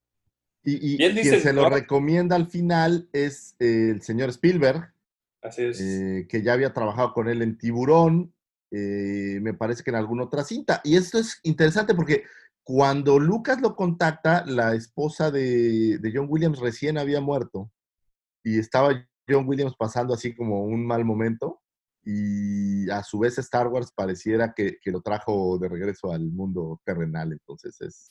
Sí, eh, está tal vez... Tal vez esa es la razón de que haya tanto sentimiento en, en- en la musicalización. No, no, no, es que si algo dice Lucas, que fue que cuando escuchó el score por primera vez, que no creía lo tanto que se había podido conectar con los sentimientos y con lo que quería transmitir el director y John Williams, y que pues obviamente eh, existen dos momentos o tres momentos. Híjole, es que si me pongo a pensar son más de tres momentos, pero creo que momentos cumbres en la música, pues evidentemente es el principio, la fanfarria con la que inicia la película. La el siguiente momento importante es cuando Luke, cuando el señor Lucifagor está viendo a los dos soles. Ese, ese momento en Tatooine, la música es sublime. güey. ¿Y saben sí. cuál otro me gusta mucho? Cuando está entrando el halcón a la estrella de la muerte. Esa, esa música es tan pinche poderosa que, Sí. que- que- que te impone, ¿no? Que, que dices, no mames, ¿a dónde está entrando este cuate, no? Y bueno, obviamente la, la- la- la música del final, ¿no? De, de la entrega de premios en Yavin, que también es, es, es memorable. Pero creo que el único que pudo hacerlo en ese momento fue Williams. Y como bien dice el señor Lucifagor, se lo presenta el señor Spielberg. Y caso curioso, porque Spielberg y Lucas no se conocían. Se conocían, sus, eran como que conocían sus trabajos, pero no, y, y se tenían envidia ambos. Pero pues en un punto se vuelven muy amigos y se vuelven en este como que dúo creativo muy Creativo. cabrón, ¿no? Muy, muy, muy cabrón. Incluso cuando Lucas ya en el 77 ya había terminado la producción, en el 76, perdón, ya había terminado la producción de su película, se paseó por los sets de grabación que estaba usando el señor Spielberg y vio que tenían en producción esta película Encuentros cercanos del tercer tipo. Y ni Lucas, aquí viene algo muy curioso, ni Lucas ni Spielberg tenían fe en lo que habían hecho. Entonces, No. Cuando Lucas ve lo que estaba haciendo Spielberg, dice, güey, tu película va a ser un éxito. Dice- y, y Spielberg dijo, no, güey, la mía va a ser una porquería, tu película va a ser un éxito. Y así se empezaron a echar la pelotita y apostaron entonces que si la película de Lucas sería más popular que la de Spielberg, Lucas le daría a Spielberg el 2% de las ganancias. Y si era al revés, Spielberg le daría el 2% de las ganancias de su película. Si me preguntas, pues no es ninguna pinche apuesta. O sea, básicamente estoy, si gano, te doy lana. No, no veo el Eso chiste. es, eso es ser brothers de a de veras, güey. ¿Sabes? es Y bueno, como, y, y como saben, pues sí, eh, encuentros, del, eh, ter- encuentros cercanos del tercer tipo tuvo éxito, un éxito moderado, pero no fue nada parecido al éxito No, tuvo para Star Wars. nada. Y pues obviamente el señor Lucas pues le estaba pasando o le pasó ahí ya una lana y esa lana actualmente se suma Se la estoy pasando. 40 millones de dólares. Eso es lo que le regaló el señor Lucas a Spielberg por esa ganancia del 2%. Bueno, ¿Pero son ¿quieres? 40 ok, millones o todavía o es lo que le da año con año? O... A no, es la lo- es lo que fecha. lleva, ¿no? Es lo que lleva la ¿Es el cuenta. total? Es el total que hasta el, hasta el momento, hasta el momento es lo que lleva. Bueno, Entonces, pero ¿quieres, oye, ¿quieres oír un caso de éxito? Eh, Sir Alec Guinness, como saben, no estaba interesado en el proyecto, no quería hacerlo y le ofrecieron también un 2.25 del, de, pues, de, de lo que recaudara la película, ¿no? Y tú imagínate que para hacer una película que no te gustaba y que no querías hacer a la fecha, igual van algo así como unos 60 millones de dólares. Entonces, la verdad, yo creo que No ni. Spielberg ni Alec Guinness se podrían quejar. No hacía diferencia de otros actores que no les fue tan bien, ¿no? Por ejemplo, Kenny Baker cobró 7 mil dólares, güey. por- Y ya, güey. Y ya, güey. O sea, creo que por ahí el, el- el John Earls, por hacer la voz de Vader, cobró como 400 dólares. güey, no es que. Es- sí. O sea, es, es abismal la idea. ¿no? si vamos a, si vamos a presupuestos, espérame tantito que estamos a dos, uno, listo, ya estamos en vivo para nuestros amigos de Facebook, a ver cuántos se alcanzan a contactar. Bueno, este, si hablamos de eso, ah, ya, ya me, ya- ¿dónde están muchachos? No los veo. Estamos. Aquí está. En lo que ves, Ah, ya, ya, también ok, este, ya, ya. Lucas y Spielberg, o sea, cuando acabaron Lucas de grabar episodio 4, ya estaba tan hasta el gorro que ni siquiera fue a la premier de la película y se fue con Spielberg a Hawái de vacaciones. Y de, en raíz de que se fueron juntos es que nació la idea de hacer este Indiana Jones. Sí, es correcto, es correcto. Ten- eh, ahí platicaron y, y Lucas le dijo, mira, güey, yo tengo un guionista bien chicles, güey, y, y te lo voy a presentar y es el que terminó haciendo el guion precisamente para, para, eh, Imperio, güey. no, no, Ah, no, Indiana Jones. Para Indiana Jones, para la primera película. Y bueno, y hablando de presupuestos, fíjate, esto es un, dato muy interesante. ¿Qué tan bajo era el presupuesto que cuando viaja el cast completo y se van a Túnez precisamente a, a hacer la filmación, de, perdón, viajan de Nueva York a Londres, que es en donde realizan la filmación de la película, pues todos los actores tienen que viajar en clase turista, güey algo que ofendió profundamente a la mamá de Carrie Fisher. Como ustedes saben, Debbie Reynolds ya era una actriz consagrada, así como el papá también de Carrie Fisher, pues era un músico ahí consagrado. Cantante, ¿no? ¿Era Cantante. músico cantante? Músico, cantante, intérprete, así como, como, como tunas. Este, entonces, eh, pues se ofenden profundamente, güey. ¿Cómo mandan a mi pequeña futura actriz en clase de turista, güey? No mames. Les Pero pues era, pero pues era parte de la bronca del presupuesto, ¿no? Y, y aquí tengo un dato muy interesante también respecto al presupuesto. ¿Qué tal que Harrison Ford le pagaban mil dólares a la semana, güey? Bueno, pues es que era, era- el asunto era baratero, no, no tenían tanto billete, no sé. No había- era, era amor al arte ahí. Sí, sí, sí, sí. Pero al final, digo, el caso de Harrison Ford también es interesantísimo porque Harrison Ford eh, originalmente pues no era, ni siquiera estaba propuesto, él era, eh, estaba, había hecho con él American Graffiti y no le había ido tan bien y andaba haciendo carpintería. Andaba sí. arreglando la oficina, creo que de Brian De Palma o alguno de ellos, y de repente se lo topa Lucas y le dice, pues, ¿qué estás haciendo, güey? Pues ando aquí dándole. Y lo invita a, a- a ayudar en la parte del cast, a hacer las voces, o sea, con la gente que hacían el cast, él era de los Acompañarlos. que hablaba junto con ellos, ¿no? Y fue gente tan interesante como, eh, por, por ahí estuvo Sylvester Stallone, estuvo eh, Christopher Walken, Kurt Russell. Kurt Russell. Y entonces, eh, incluso creo que por ahí Al Pacino no, no hizo el cast, pero lo andaban buscando. Y de repente, después de ver a cientos y cientos de changos, Lucas dijo, güey, pues es que al que he estado escuchando eres tú. Tú eres Han Solo. Y Es pues el mismo- Que, que- que lo metieron, ¿no? Es- está, está padre la idea de eso. Ah, ah, Creo que también el que le dijo fue este Brian De Palma, porque estaban haciendo juntos cast. Brian De Palma hacía el cast para Carrie.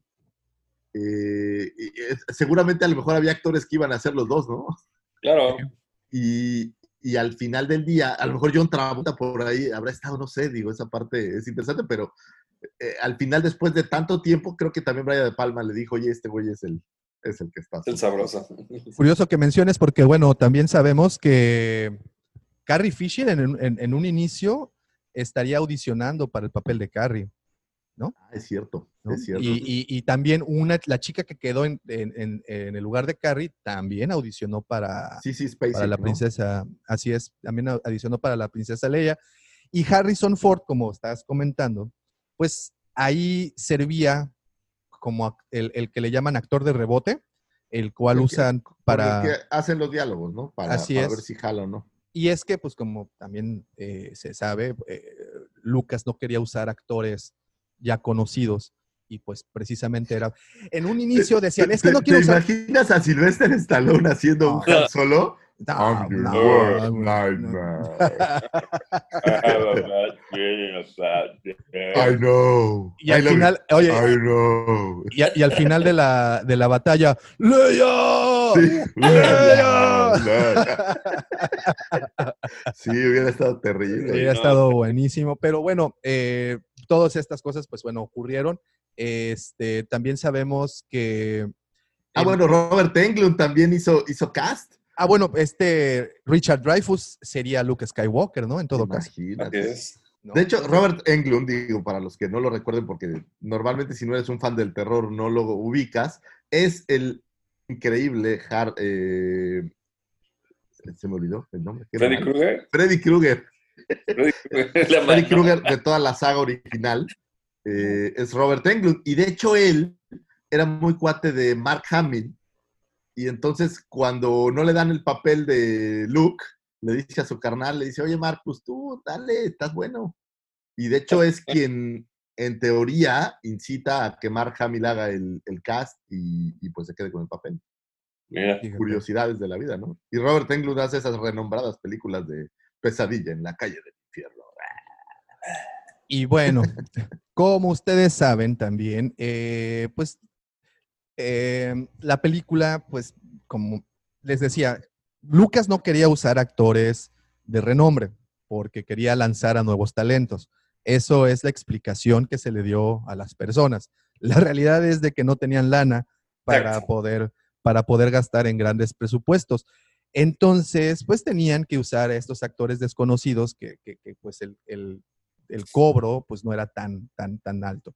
Pero eh, tan, eh, fue de bajo presupuesto que incluso eh, a nivel producción les afectó. Entonces, ¿qué tuvieron que hacer para ajustarse a lo que tenían y poder hacerlo?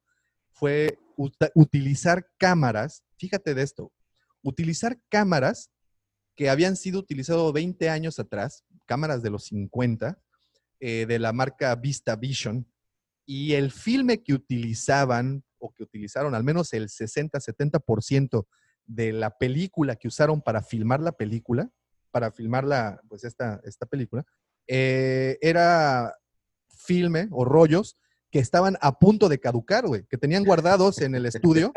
Ya y que dijeron, ya estaban, güey, úsalos porque aquí dice que en tres días Estos- vale madres. Son como Estos yogur. están baja, llévatelos, pero te los tienes Es, que echar. es como cuando ves el yogurt. Ah, le queda un día. Sí, sí, Eh, aguanta. chingue. Ya pasaron tres días. Chingue su madre. Todavía aguanta. Le, le ponen un colchón, le hacen un colchón de dos días. No pasa nada. Todavía Es aguanta. correcto, es correcto. Entonces, pues usaron este tipo de, de elementos.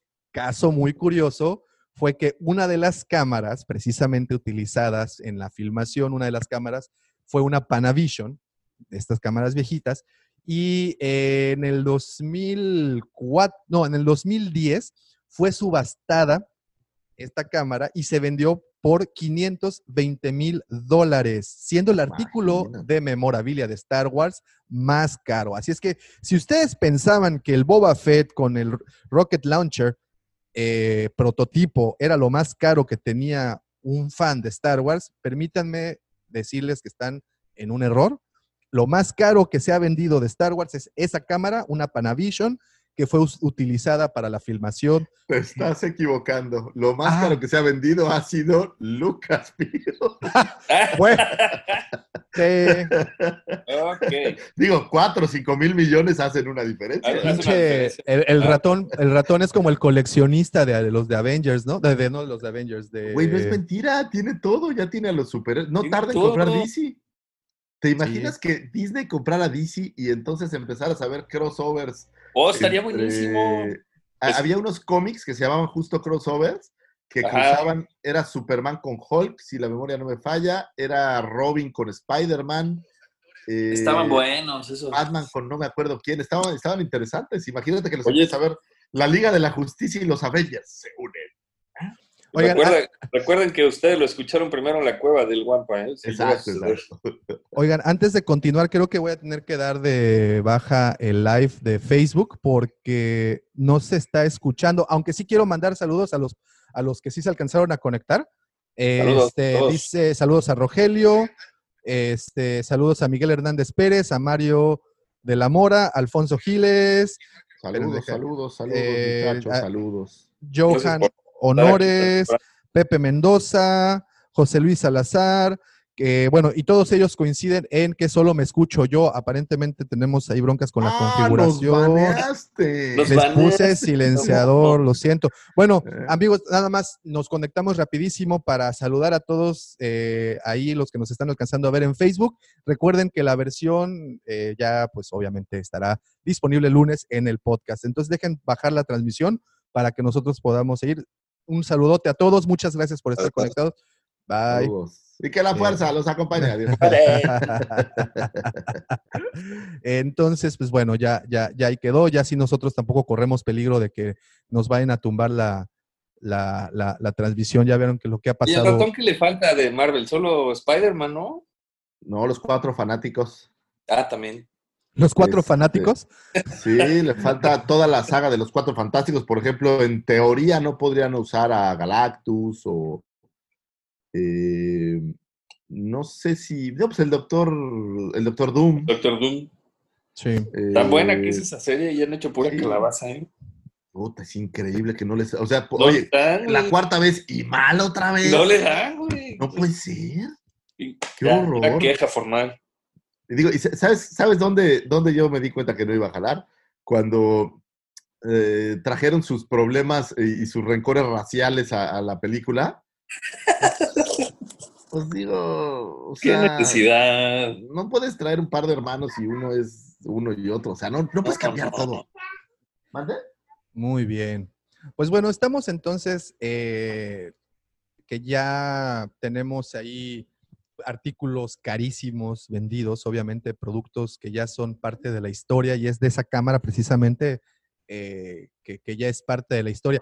Otra cosa que ya también se convirtió en parte de la historia fue la Estrella de la Muerte, que por cierto fue la única que construyeron, porque el resto de planetas o mundos que se veían, pues era, era parte del trabajo artístico de Ralph McGuire, pero la única que sí, que sí hicieron fue la Estrella de la Muerte, la cual, por cierto, permaneció muchos años abandonada en, los- en el estudio y solamente un australiano se aventó a comprarla y actualmente se encuentra pues en un, en un museo, ¿no? Ahí por- en Seattle, ¿no? Creo que Seattle, está por ahí en, en- en un museo Sí. en Seattle. Eh, pues tú imagínate toda la cantidad de props y de cosas que no se quedaron ahí. La única cosa que puedo hacer con ellos es subastarlas y venderlas. creo. Claro.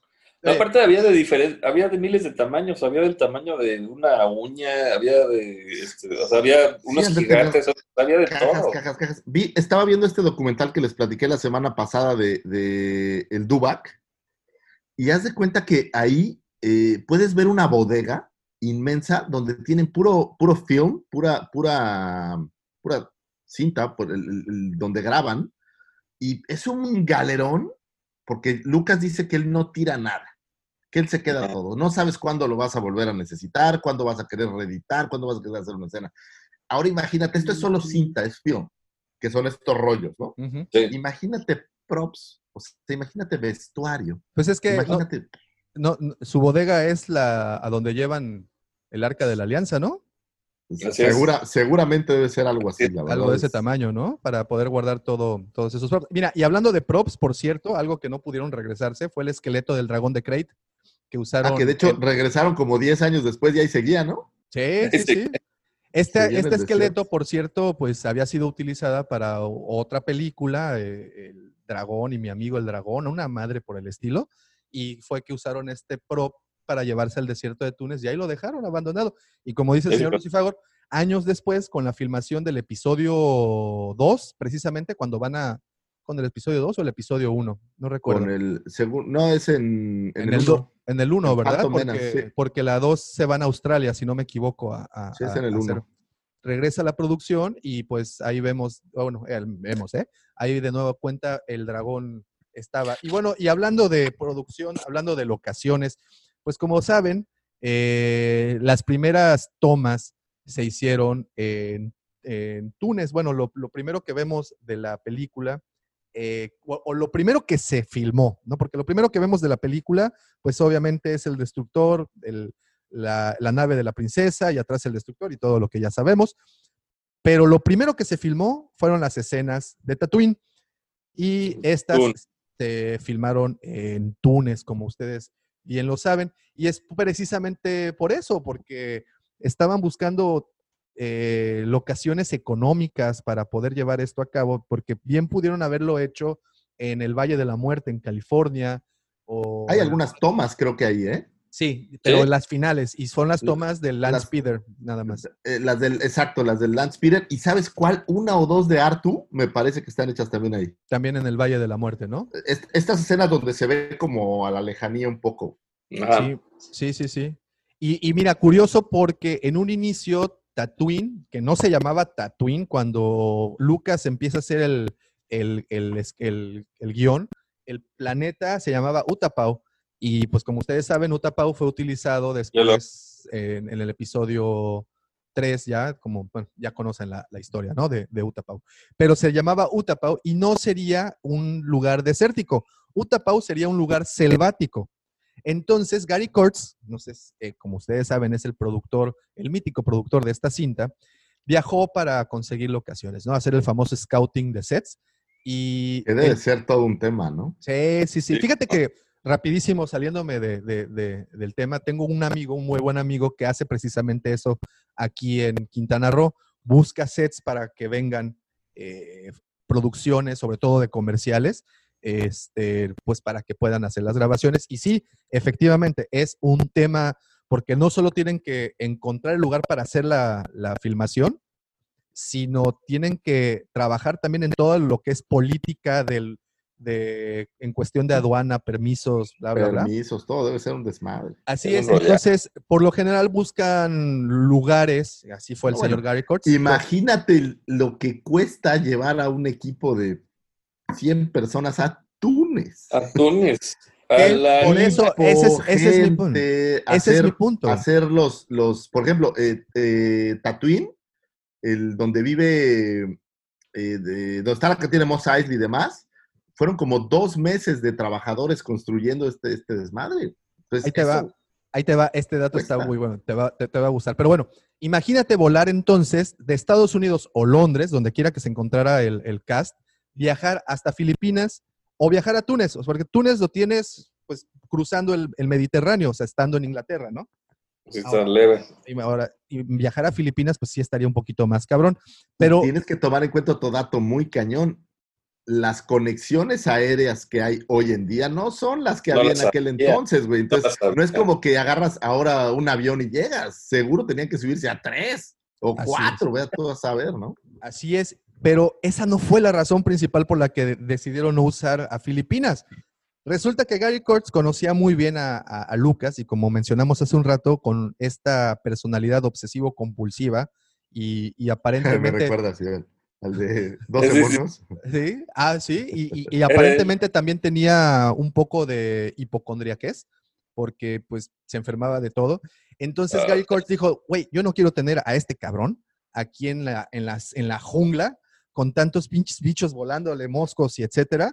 Imagínate lo que iba a terminar siendo el pobre Lucas en ese ambiente. Entonces deciden, por esa razón, y por la económica, por la razón, por esa razón y por la razón económica, mejor volar a Túnez, en donde tenías un desierto que, entre comillas, era como más fácil de controlar el clima, o bueno, no era un clima tan inclemente como lo que podían encontrarse en Filipinas. Bueno, Lo cual Desgraciadamente. se rompió Sí, porque no, el primer día de producción cayó la peor tormenta en los últimos 50 años. O sea, no había llovido en 50 años y llegan de estos repente- güeyes.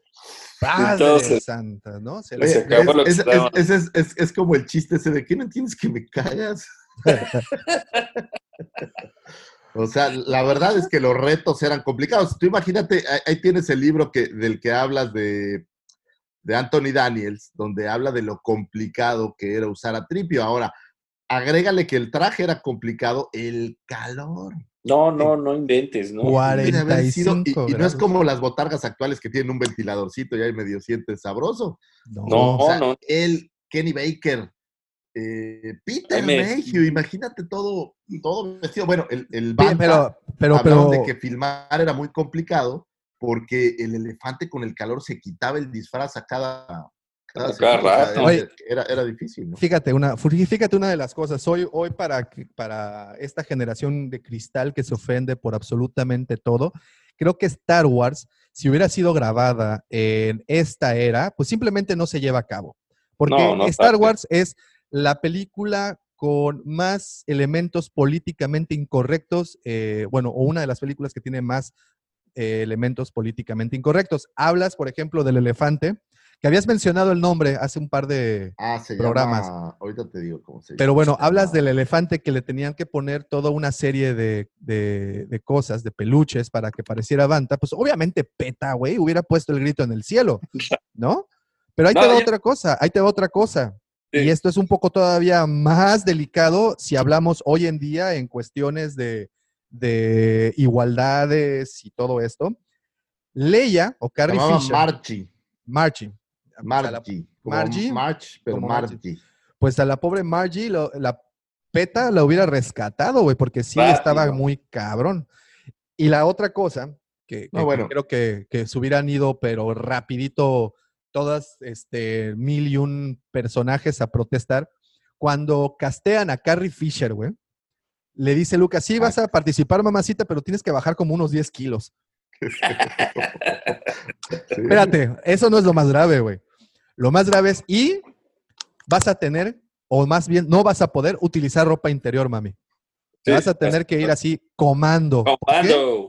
Porque pues en el espacio no hay ropa interior, mamacita. Entonces, pues, hazle como quieras, Oye, güey. qué buen video ese donde le están dando un premio a George Lucas y Carrie Fisher lo, lo ¿cómo le llaman? ¿Burnout? ¿O cómo le llaman en Estados Unidos? Ah, este, sí, lo, lo, lo- Roasting. Lo- lo le, hace- rostean. le hace un roasting, excelente. ¿no? Entonces, si te pones a ver, güey, que, que, que- No, bueno, le piden Te estás eso, siguiendo muy lejos, güey. No había mujeres.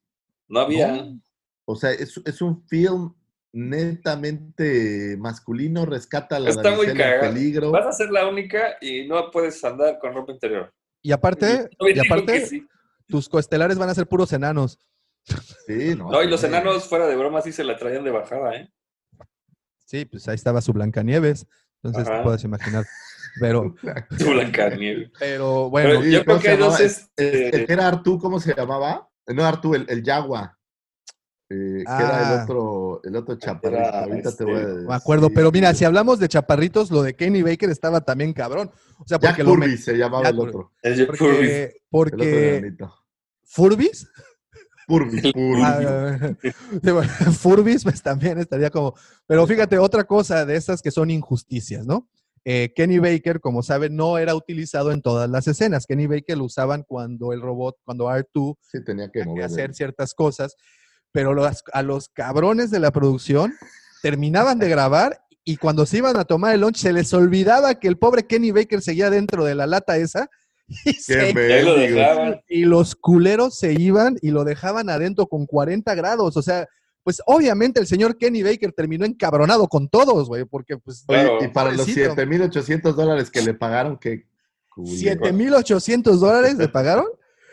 Güey. 7.800 dolaritos. ¿Quieres? Pero por toda la producción, ¿no? No, por la Sí, no. película. pues, sí. No, mames, pues sí, sí. Entonces, pero ahí te va otra. Bueno, ya estaba, estamos en Túnez grabando, pues necesitamos eh, extras, ¿no?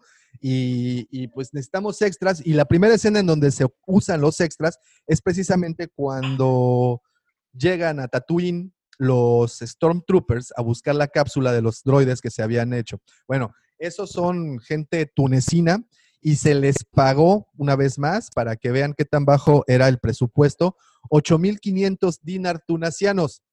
¿Eso qué es? Eso suena mucho, ¿o ¿verdad? Ah, pues, Una coca y un gansito. 24, 24 dolaritos Una al día, güey. Me encantó. 24 dólares al día. Cambiado, o sea, el equivalente al día de hoy con la inflación y todo el desmadre.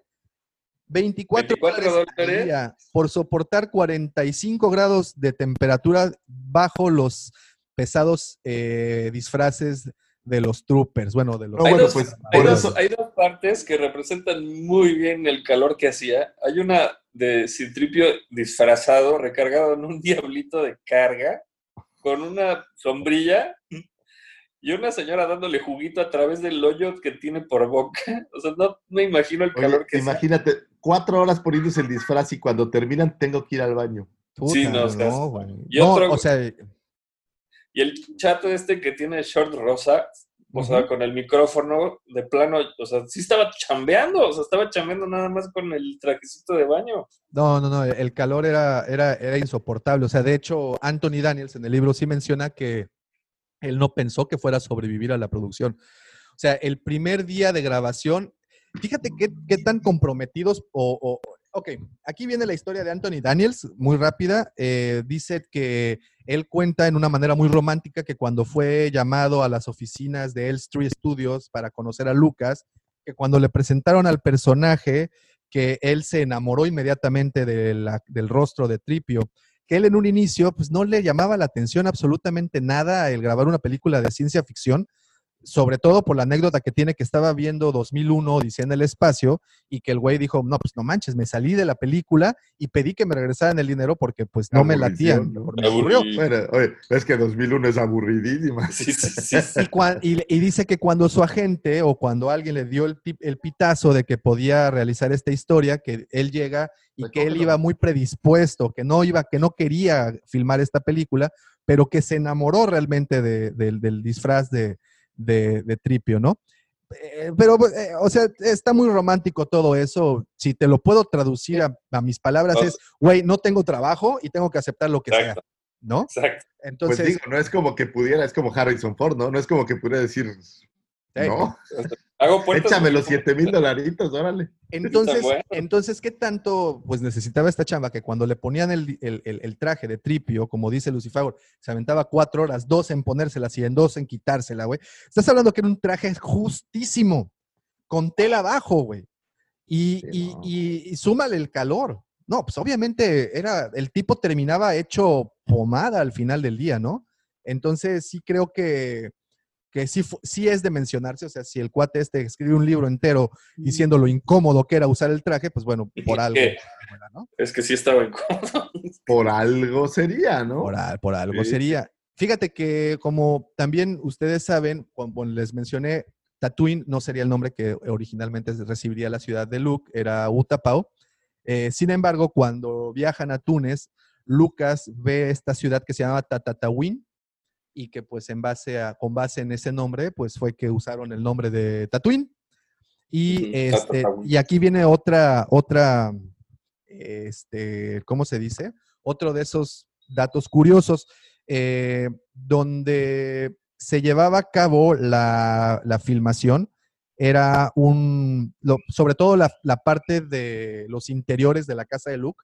Esto se realizó en una ciudad que se llama Matmata y eh, rentaron un hotel, un hotelucho de dos estrellas para poder hacer estas tomas. Como ustedes saben, cuando sale la tía Berú a decirle, Luke, ya está tu head and shoulders en el vasito, vente a tomar y todo ese desmadre. Bueno, pues fueron en este hotel, un hotel que les cobraba por noche, por habitación, la monstruosa cantidad de 8 dólares. Órale.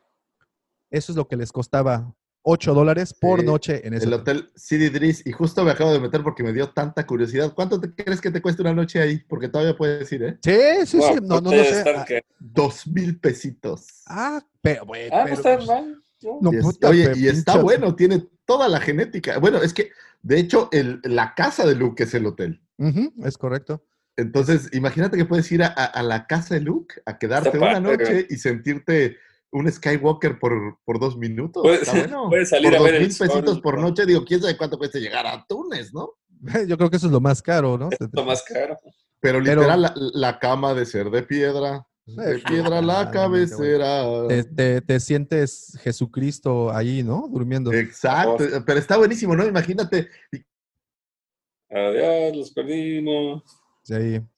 Ah, se nos, se nos cayó el buen Pero te puedes salir, a- puedes salir al patio y ver el sol con... con, con- y puedes pedir Eh. una toma así como que no quiere la cosa. Sí, sí, sí, exactamente, ¿no? Así como que, mira, mírenme, mírenme viendo los dos soles. Pero cuentan que la producción, pues, dejó absolutamente todo ahí montado, este, Ajá. para que, pues, obviamente sirviera como, sirviera como atractivo más, ¿no? Entonces, a mí lo curioso, pues, es que les cobraban 8 dólares. El dueño del hotel se llamaba, curiosamente, Ahmed, como Ahmed Best. Ahmed Best. Ahmed, pues obviamente quedó muy complacido con todo lo que, todo, todo el pago. Que No, pues le fue bien.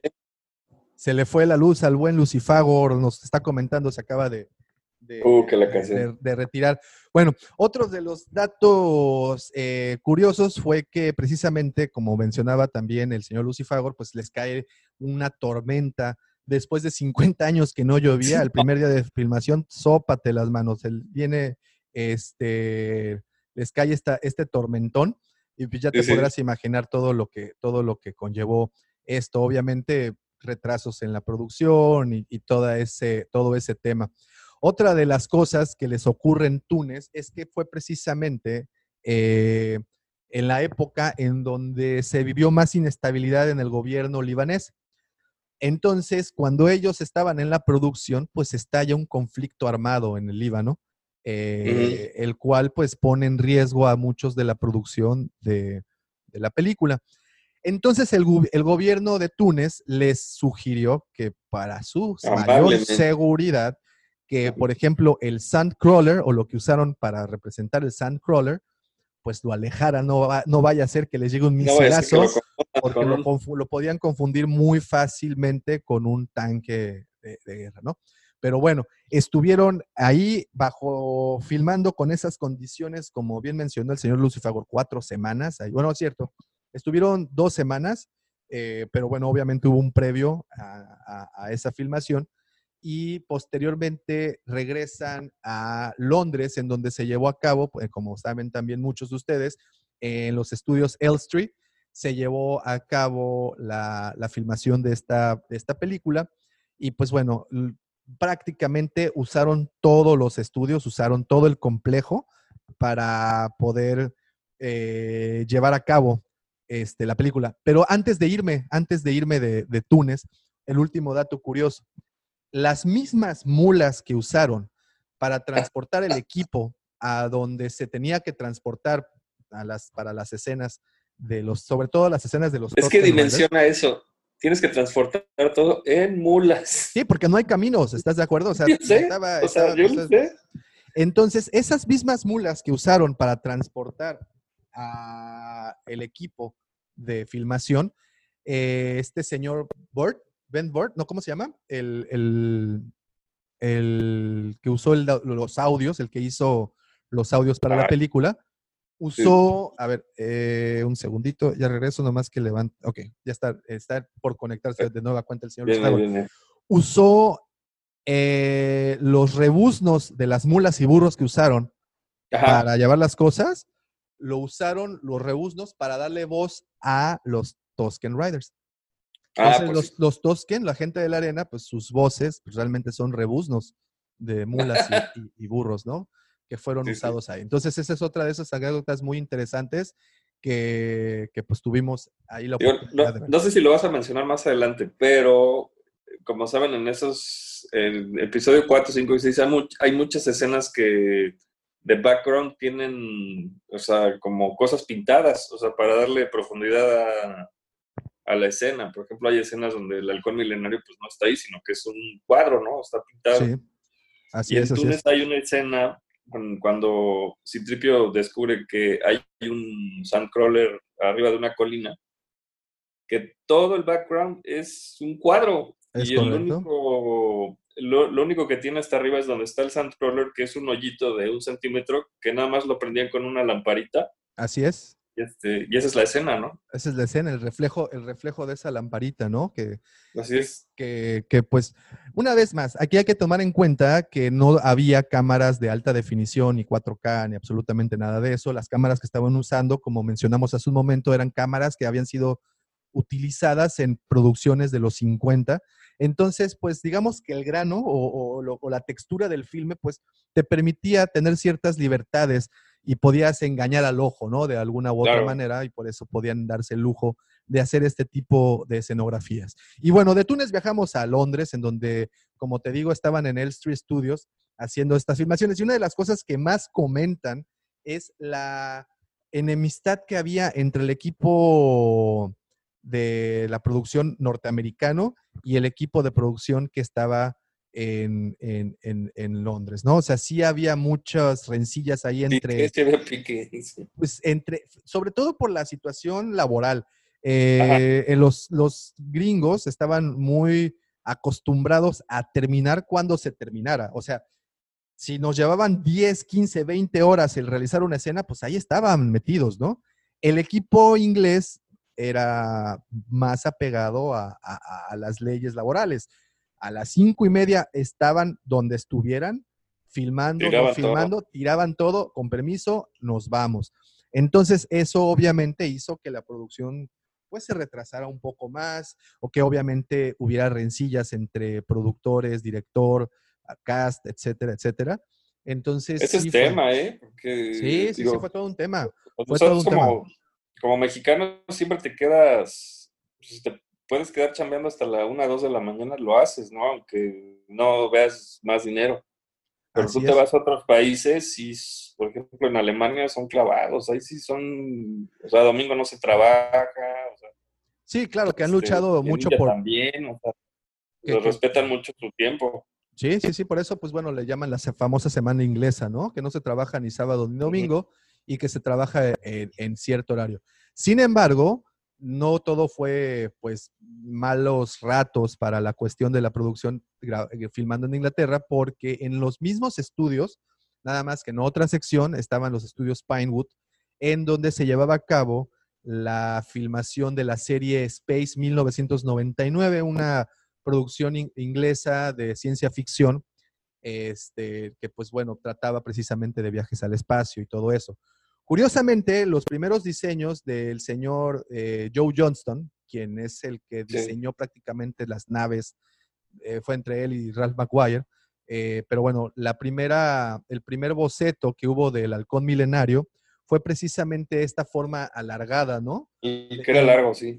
y que precisamente viendo la producción, los vecinos, lo que estaban haciendo, se dieron cuenta que era idéntico al Eagle eh, de, de esa serie. Y lo que hicieron, pues obviamente fue modificarlo.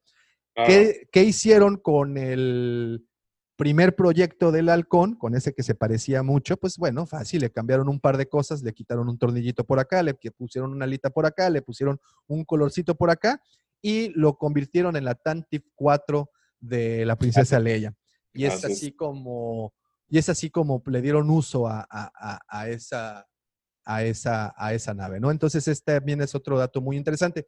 Y el otro dato muy interesante, pues bueno, que básicamente la forma del halcón milenario surgió a raíz de que vieron una hamburguesa con una, con una oliva, ¿no? A un lado ya fue que También había-. Había un prototipo del Land Speeder que era, era redondo también. Este, Y de ahí también lo tras... Yo me imagino que lo han de haber trasladado al halcón milenario porque pues, el Land Speeder no tiene nada que ver con lo que presentaron. No, no, no, absolutamente nada, nada que ver. Y pues, eh, como te digo, pues usaron obviamente como inspiración. Entonces, se dice que ambas producciones se inspiraron una en la otra para, para continuar con, con esto, ¿no? Y creo que eh, sí está la anécdota de que los equipos de producción no se llevaban tan bien, pero también está la anécdota de que pues pudo haber sido muy diferente esta película si no hubieran tenido la influencia de la serie de 1999, Espacio 1999. Pues No, no, ahí no. está, ahí está otro de los grandes hitos. Y pues bueno, filmar en Inglaterra les llevó 14 semanas y media, estuvieron ahí prácticamente viviendo todo el cast. Eh, también, como saben, Peter Mayhew, Anthony Daniels, el señor, el Sir Alex Guinness, muchos eran de, de ahí, ¿no? De, de- de- de Londres. Entonces, bueno, no de Londres, sino de, de Inglaterra. Entonces, Inglaterra. pues algunos, Harrison Ford, eh, Carrie Fisher, este, Mark Hamill, el mismo Lucas, pues bueno, de Estados Unidos. Pero eh, ahí el equipo estuvo 14 semanitas aventándose ahí. Y bueno, nada más ya para redondear el tema de las, de las, de las locaciones, eh, sabemos que las tomas de Land Speeder que se hicieron en, en Túnez, pues fueron el Land Speeder este, estacionado, bueno, vaya, no Así en es. movimiento. Y las tomas de Land Speeder en movimiento se realizaron, como el señor Lucifagor dijo hace un momento, en el Valle de la Muerte, El Valle de en- la Muerte. En California. Entonces, pues ahí se, se usaron estas dos. Otro dato curioso, antes de que nos vayamos de Túnez, eh, este, otro dato curioso es que, como saben, eh, hay muchas tomas o muchas escenas que no llegaron al, al corte final. Y una de esas tantas escenas es cuando Luke eh, usa sus binoculares Para ver el la cielo batalla. ve una batalla. Esta batalla posteriormente se va a, a un bar a contársela a sus amiguiwis. Estaba por ahí el señor eh, Dark Big- eh, Biggs, ¿no? Es Big Dark, Dark Lighter. y un par de más. Que como sabes, pues ah, en el corte final esa escena completa, o bueno, esa secuencia completa se borra Sí, se va. y se va. Y pues obviamente el actor quien interpretó a, a Biggs en ese momento pues ya no, no, no sale. Sin embargo, lo podemos ver porque es uno de los troopers que detiene a Obi-Wan y a Luke cuando están buscando a los droides. Al, Ah, sí. a- al trooper que Obi-Wan convence Con la usando la fuerza. Es precisamente el actor que encarnaría este, a, a, a- Vix, ¿no? Entonces, ahí está un otro de esos datos interesantísimos. Y bueno, por último, eh, no sé si Wedge Antilles este, es el tío de Ewan McGregor. Entonces, ah, claro. Sí, ¿no? ¿eh? sí, sí, sí. Sí, ¿no? ahí Sí. está. Tenemos el, es- ese último, último dato. Y bueno, entonces, pues ya eh, la producción fue todo un tema. Como sabes, el, el hecho de, de llevarla, de llevarla a cabo, pues fue todo una, una tarea titánica, pero se pudo, se pudo Sí se hacer. ¿no? pudo. Y Yo como anécdota, antes de que te regreses a Inglaterra, en 2017 eh, tuve el gusto de atender la celebración en Orlando de Star Wars.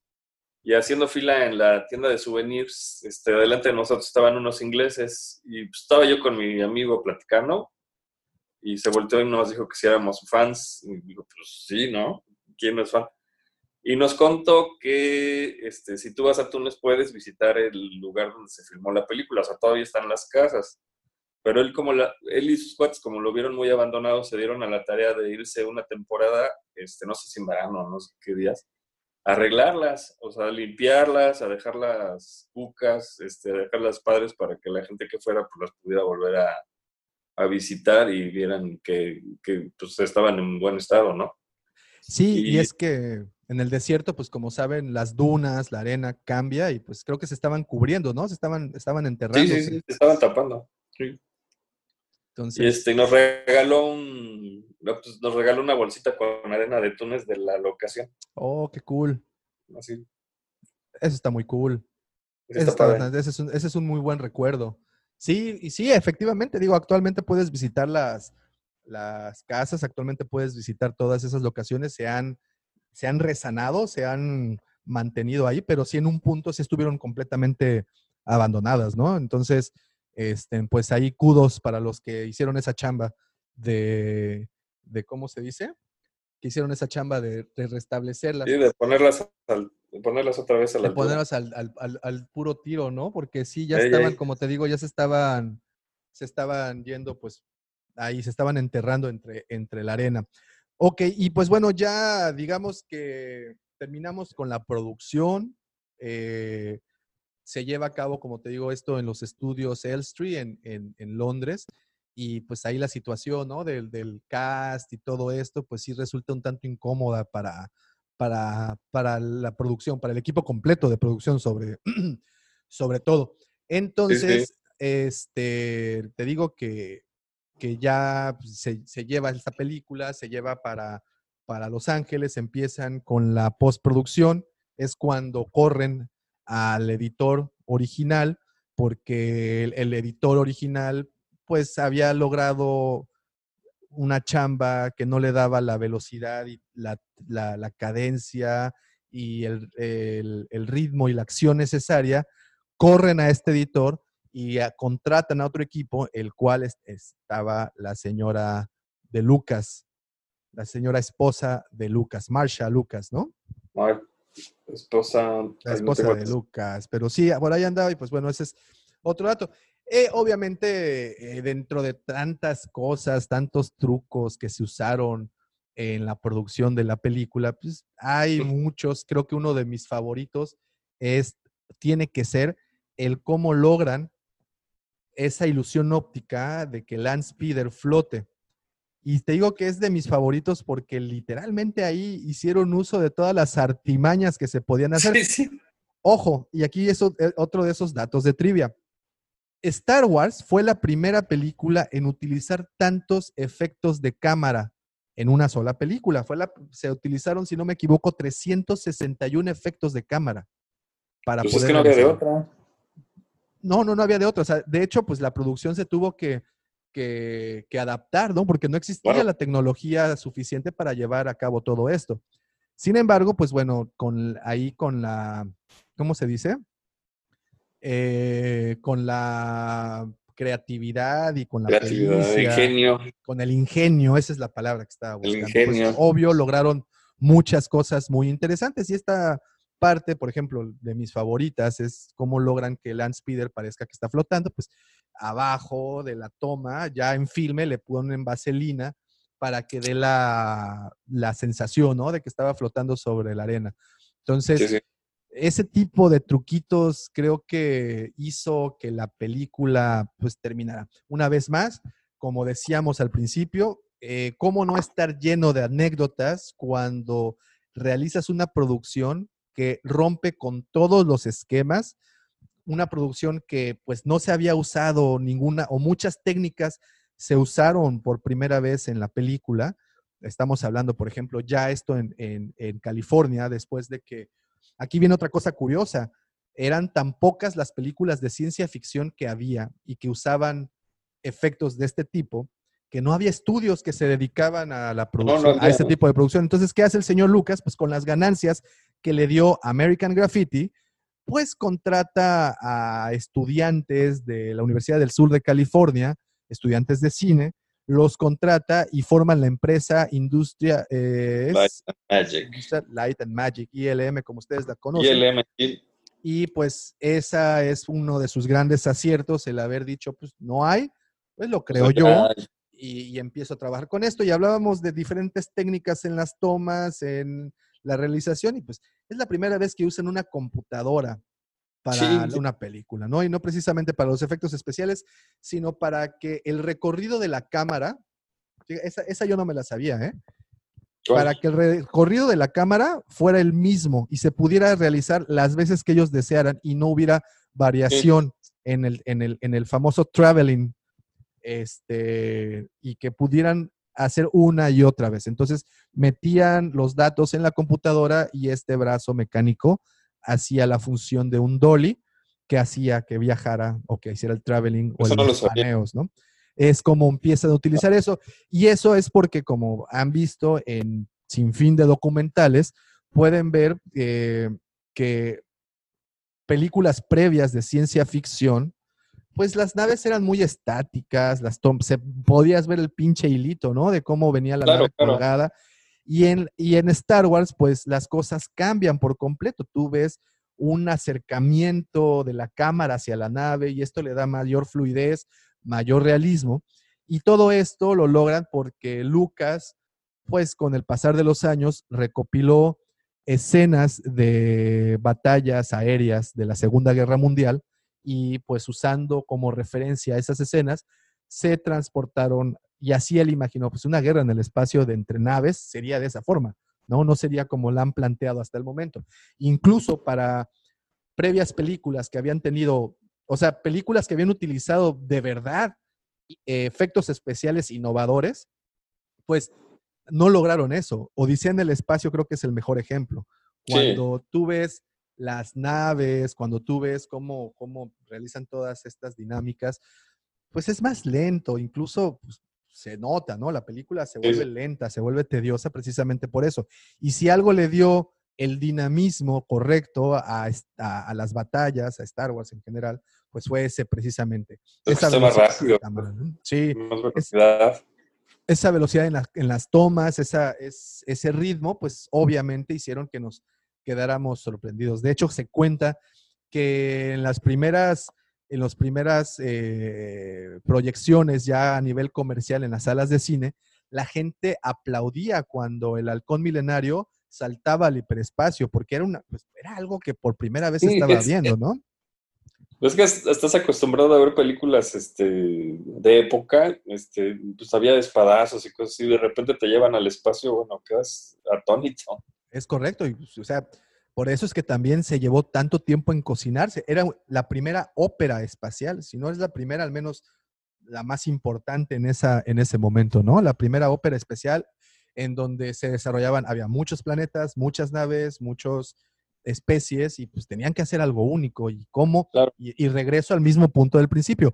¿Cómo no tener un anecdotario tan nutrido cuando estás haciendo todo esto por primera vez Así es. y pues digo, está hasta, hasta de más explicar el por qué se puede, se puede hacer. Y como bien mencionaste, Mike, después de que se hace ya la preproducción, después de que se hacen los primeros screen, que por cierto, mira, ya llegó el señor Lucifagor, vamos a, vamos, le regresó la luz, lo cual es muy bueno. Ya Ahí no digas el podcast, por el aire acondicionado. Sí, cualquier cosa, ¿eh? Cualquier cosa. Bienvenido de vuelta, señor Lucifagor. Eh, Hijo, entonces, Oye, parece que soy el mala suerte, pero se me fue la luz dos veces. Y pues, pues lo siento mucho, ya estoy de regreso. No pasa nada, no pasa nada. Bueno, nada más te, te pongo al tanto, ya salimos de Túnez, ya salimos de Inglaterra, ya se hizo la preproducción, se la Ok. pro- producción, ya estamos en el momento de la promoción de la película, la cual Estamos también Cool. es una de las cosas más importantes porque si bien gran parte, digamos que el 70% de la magia se realizó cuando se hizo la película, hubo un 30% muy interesante que fue la promoción de la película. No fue una promoción cualquiera, no estaban vendiendo el viento se llevó, lo que el viento se llevó, no estaban vendiendo tampoco eh, Spartacus, no estaban vendiendo tampoco, no estaban vendiendo nada de eso, estaban vendiendo algo muy pinche nuevo, güey, ¿no? No, fuera de serie. Esto era algo. Sí, de Bueno. la vaga.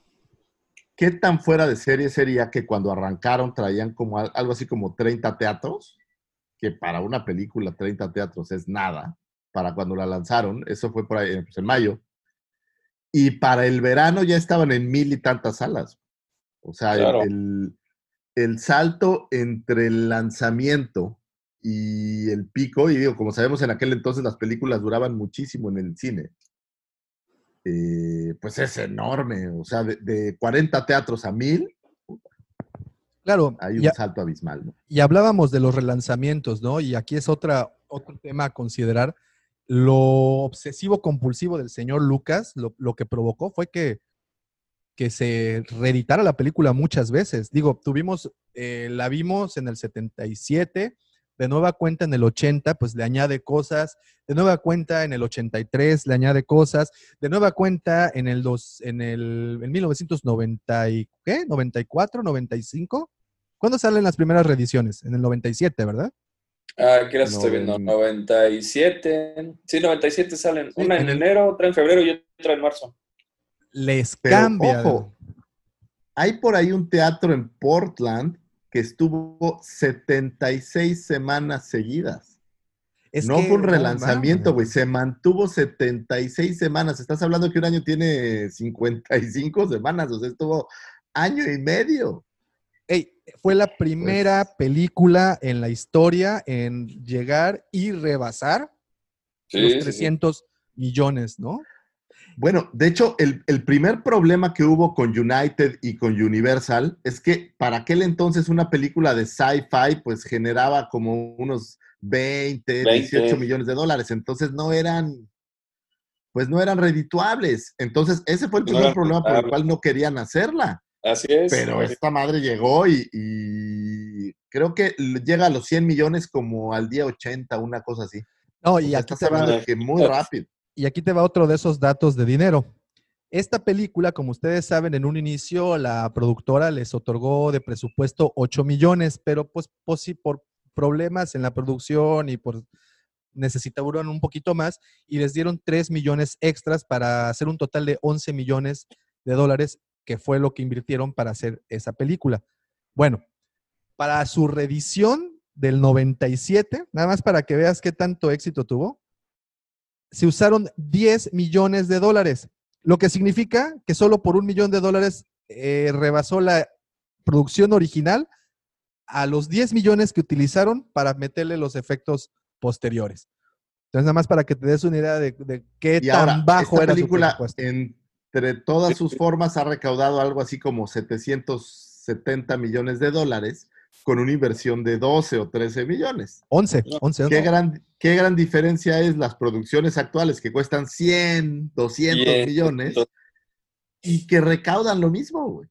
Sí, sí, sí, no, no, no. O es- es- sea, un eh, éxito. No por nada es, es la, la más productiva. O sea, aunque Rise of Skywalker o aunque el episodio 9 o el 8 o el 7 recauden 700 o 1000 millones, no es No, lo mismo recaudar mil millones con una inversión de 200 que mil millones con una de 10. Sí, no, Eso no, no, es- tiene punto. pues es That's todo. profit. Eso, eso es, eso es business, Habibi. Aparte Eso yo es business. ayer estaba leyendo eso de Universal y realmente Fox firmó, o sea, les dio, firmó y agarró los derechos de la película. Este, no por la película en sí, sino porque vieron las ideas que traía Lucas y este y mejor los decidieron agarrarlo para quedarse con la, la creatividad, más que otra cosa. Sin duda, de hecho, a lo que le apostaba el, el Alan Ladd, el que era el, el director en aquel entonces, era a Lucas, más que a la película. Exacto. Decía, si la pinche película es como medio pioja, pero bueno, pues vamos, este cuate se ve que sabe lo que hace o algo Se le así. gira la nuez, ¿no? Entonces, es- Y no es lo, pegaron. sí, Sí, no es lo mismo, tubo. No es lo mismo invertir en una producción que invertir en una persona, ¿no? Y creo que este señor Alan, que era, como dices, el director de la, de la 20th Century Fox, Alan Ladd Jr. se llama. este, pues No le si apostó a murió. Lucas. No sé, fíjate, muy buena pregunta. Le apostó a Lucas. Y fue el que mantuvo vivo el, el proyecto, ¿eh? porque en muchas ocasiones el, el estudio quiso cerrar cuando no alcanzaba el dinero, cuando era un desmadre, cuando se veía que las fechas no se iban a cumplir. Dijeron, no, cierra esta madre. Y él fue el que empujó, empujó, empujó. Y pues Otro- yo creo que Fox tiene mucho que agradecerle porque al final claro. del día los dejó teniendo la franquicia más redituable, al menos después de que salió los siguientes 30 años. Sí, O sea, ahora porque Marvel arrasó, pero la realidad es que antes del MCU, y todavía Fox compitiendo era- un poco, ¿eh? sí, no, no, no, a la fecha Eh, todavía sigue. Star Wars fue... Entonces, eh, a la Digo, la sigue, diferencia ¿no? con el MCU pues es que hay 25 películas, pero, pero la verdad es que no, no creo que haya una saga que le rivalice ni de cerca, vamos. No, No, no, no, no, no, no. para nada. Y, y bueno, otra, otra de las cosas es que efectivamente eh, para la productora esto fue uno de los más grandes aciertos que se pudieron haber hecho y que se que pudieron haber tenido. Y curiosamente, eh, no sé hace cuántos años exactamente, las fanfarrias estas desaparecen. Las fanfarrias con las que inicia, de que dice 20th Century Fox y todo ese desmadre, desaparecen y no le dan crédito a la productora, siendo que es otro de esos héroes sin rostro, ¿no? El señor Alan, se me va el nombre, Lambert, no, Lamb, Ladd, Alan Ladd, Ladd. Alan Ladd. Jr. Eh, es uno de esos héroes que, que- que, pues nada más están ahí en el background de todo esto, que creo que es digno de, de- de recordar, ¿no? Sí, claro. Si no fuera porque le apostó a Lucas, como dice Mike, no, no habría película. no, no habría. No, no, no. Y bueno, y dentro de los hitos también está que el señor Lucas, esto lo hemos platicado sobre todo los coleccionistas, es un tema de plática constante, pues que bueno, lo, el, el gran, gran, gran acierto de Lucas fue haber quedado, o sea, haberse quedado con todas las ganancias del merchandising y pues eso fue lo que provocó que él pudiera financiar sus siguientes dos películas, ¿no? Eh, que dicen por ahí Bueno. que... Sus siguientes dos, pues todas hasta la era Disney, ¿no? Porque también las, las precuelas son, son independientes, a lo que llamaría cine independiente, Inde- o sea, con su propio recurso él las armó. este, Es correcto. Pero episodio 5 creo que todavía tiene lana de Fox. Por ahí hay. No, ya todo, ya todo No, fue él. fue Ya. 100% control Lucas, que es ¿Sí? otro de esos grandes aciertos, y que obviamente se quedó con todos los derechos, juguetes, merchandising, etcétera. Pero fíjense, No, ahí hay otro personaje que tenemos olvidado, que de- le debemos mucho, que es el señor Lippincott. Como ustedes saben, este señor que ya fa- falleció no tiene tanto tampoco, tiene semanas Hace poquito, ¿no? este, fue quien se encargó de la promoción de la película y fue quien de hecho se encargó de marcar un antes y después en las convenciones, porque él, si no me equivoco, se empezó a presentar en la Comic Con de San Diego en el 76, un año antes de que la película apareciera. Y él pues les platicaba, él junto con parte del cast, como era el señor Mark Hamill, que lo acompañaba, o Ujú. Anthony Daniels o Peter Mayhew, quienes eran los que estaban siempre por ahí, pues le empezaron a dar ahí el famoso PR, ¿no? La, la relación pública, pues para que la gente empezara a hypearse al respecto, ¿no? Y fue otro de No, esos y- y aciertos. estuvo tantas virtudes, o sea, nadie pensó, yo creo que se juntaron varias, eh, varias buenas vibras. Por ejemplo, Sí. los juguetes funcionaron muy bien. Muy bien. Eh, la película fue un destacadísimo. Ganó, me parece que seis Óscares.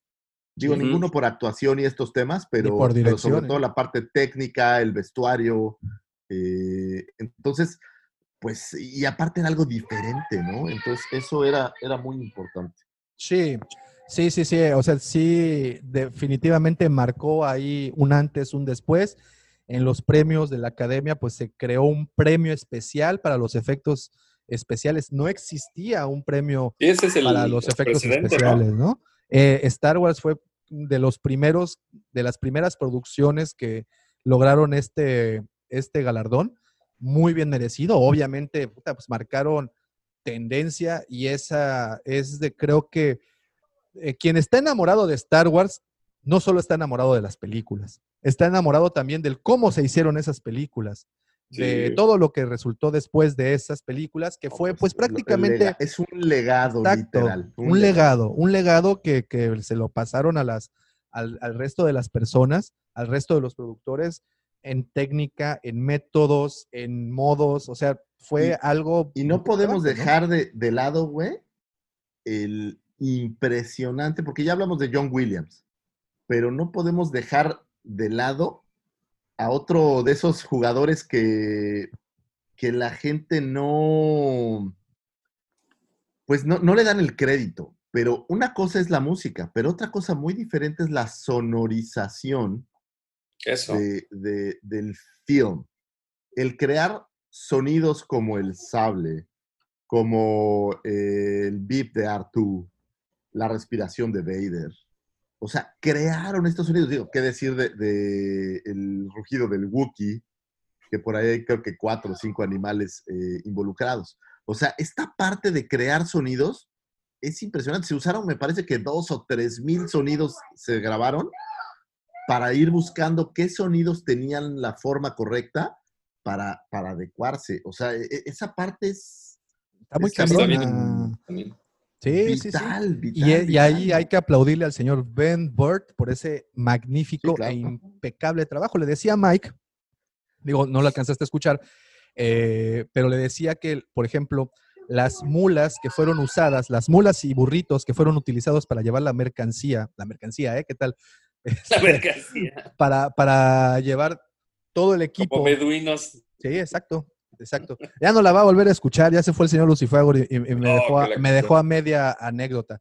Pero bueno, ya se los explicamos, esos sonidos pues fueron sacados. Mira, eh, vamos a esperar que regrese. viene. a ver. Ahora sí, está. para que escuches la anécdo- He anécdota. unos asuntos técnicos complicados, güey. Para que escuches la anécdota. eh, los mismos burros y mulas que usaron para transportar todo el equipo de producción a las diferentes Ah, locaciones. sí, en hacían a, los, a los Tosken Riders. Sí, Sí. Ben Burt usó esos sonidos, usó sus rebuznos para, para los Tusken Riders. Entonces, No, es, es lo que te digo, había como dos mil o tres mil sonidos que él había grabado desde un camión pasando.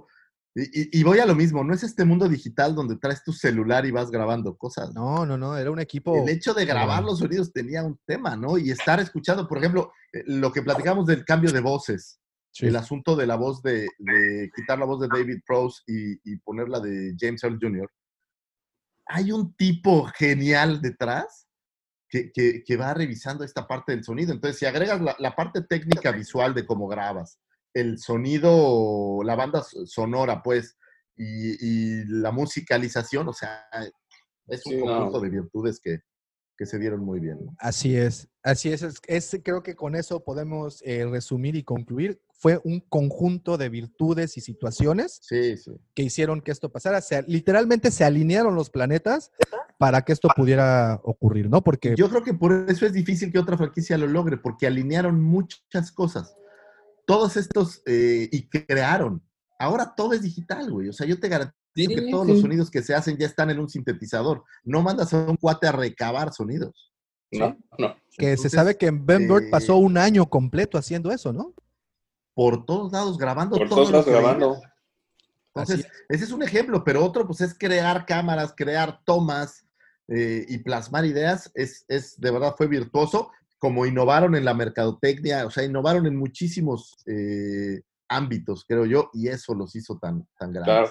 Es correcto, es correcto. Y pues bueno, creo que, creo que con esto podemos concluir el, este, este episodio. Como saben, no, no lo saben, es una sorpresa, eh, haremos un, ser- un serial precisamente de anécdotas detrás de cada producción, porque sabemos muy bien las tramas, sabemos muy bien de qué va cada una de las películas, sabemos muy bien las historias, personajes, etcétera. Pero si hay algo que nunca está de más recordar y siempre sirve para poder ampliar nuestro conocimiento al respecto, son todas esos, esos truquitos, todas esas anécdotas, te diría todo datos eso. de trivia, ¿no? Las Todas preguntas esas- de trivia. La famosa, lo que le llaman el factoide, ¿no? O sea, el, el sabías que. Y eso es muy interesante porque creo que denota muy bien lo que tuvo que ocurrir para que saliera una película del grado. ¿Por qué tanta importancia? Bueno, porque es una película que tenemos completamente arraigada. Es una película que básicamente desde que nacimos la tenemos ahí y que pues todo lo que ha hecho es un mundo increíble. Hemos pasado 79 pinches episodios hablando de esto y De tenemos otros esto. 79 mil más ahí. ¿Por qué? Porque da, el tema da para muchas No, cosas. más. Y hay mil y un datos que se quedan ahí en el tintero, ¿no? Entonces, sí, sí, sí, sí, sí. Siempre, siempre es, eso es la magia de Star Wars. O Da sea, mira- para hablar mucho de ello. Un último dato, porque, eh, y bueno, tiene que saber, entonces tenemos que saber de dónde salen los nombres de los personajes. Y el más curioso para mí fue R2D2. ¿De dónde viene? ¿Se la saben? Échalo. Ahí va. A ver. Previo a Star Wars, como saben, Lucas había trabajado en American Graffiti.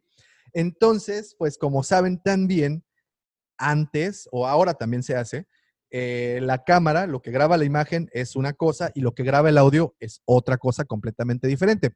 Para muestra tenemos esta famosa imagen del señor de los shorts rosas que trae el boom del micrófono, Sí, sí, este, que es muy, muy, muy icónica, ¿no? En las fotografías de la producción de Star Wars. Entonces, cuando graban... El microfonista. Cuando graban los diálogos precisamente de American Graffiti, cuando estaban en la parte de edición, eh, R2 significa Riel 2, diálogo 2. Entonces ya de broma, o sea, bueno, ya como un short name, como un nickname, le llamaban R2D2, que era el Real 2 del Dialogue 2. Entonces de ahí sale el nombre de R2. Mira nomás. Eh, No, bueno, pues es como Darth Vader. Pues Darth es eh, una variación de Dark, Darth- o sea, Darth- oscuro, y Vader no es Darth. papá en alemán, entonces Padre Oscuro. Papá. Sí, que, que de hecho por ahí en la, aquí está en la- tu padre oscuro, Aquí está. Papazote. no es lo mismo Dart que recibir. Bueno, oye, pero, pero Exacto. las traducciones fueron de, la- de las cosas más geniales, ¿no? Darth Vader en italiano, por ejemplo, ¿no? Padre Obscuro. Es, Padre una vez más, es un mundo repleto de anécdotas y como decíamos al principio, lo, lo- con esto finalizamos, ¿cómo no tener un anecdotario tan nutrido cuando te aventuras en un proyecto que nunca, nunca nadie se había atrevido a hacer. Justamente por eso la gente no hace estas cosas, porque, porque a veces da miedo hacer estas labores titánicas. Y los que lo logran y los que se avientan, pues por eso es la gente que son tan exitosos. Ahí, es- ahí está la diferencia. Entre Ahí está. los que se Ahí está la avientan, ahí diferencia. está la diferencia. como Y por eso, y por eso es que consideramos a Lucas como uno de los personajes más importantes del siglo.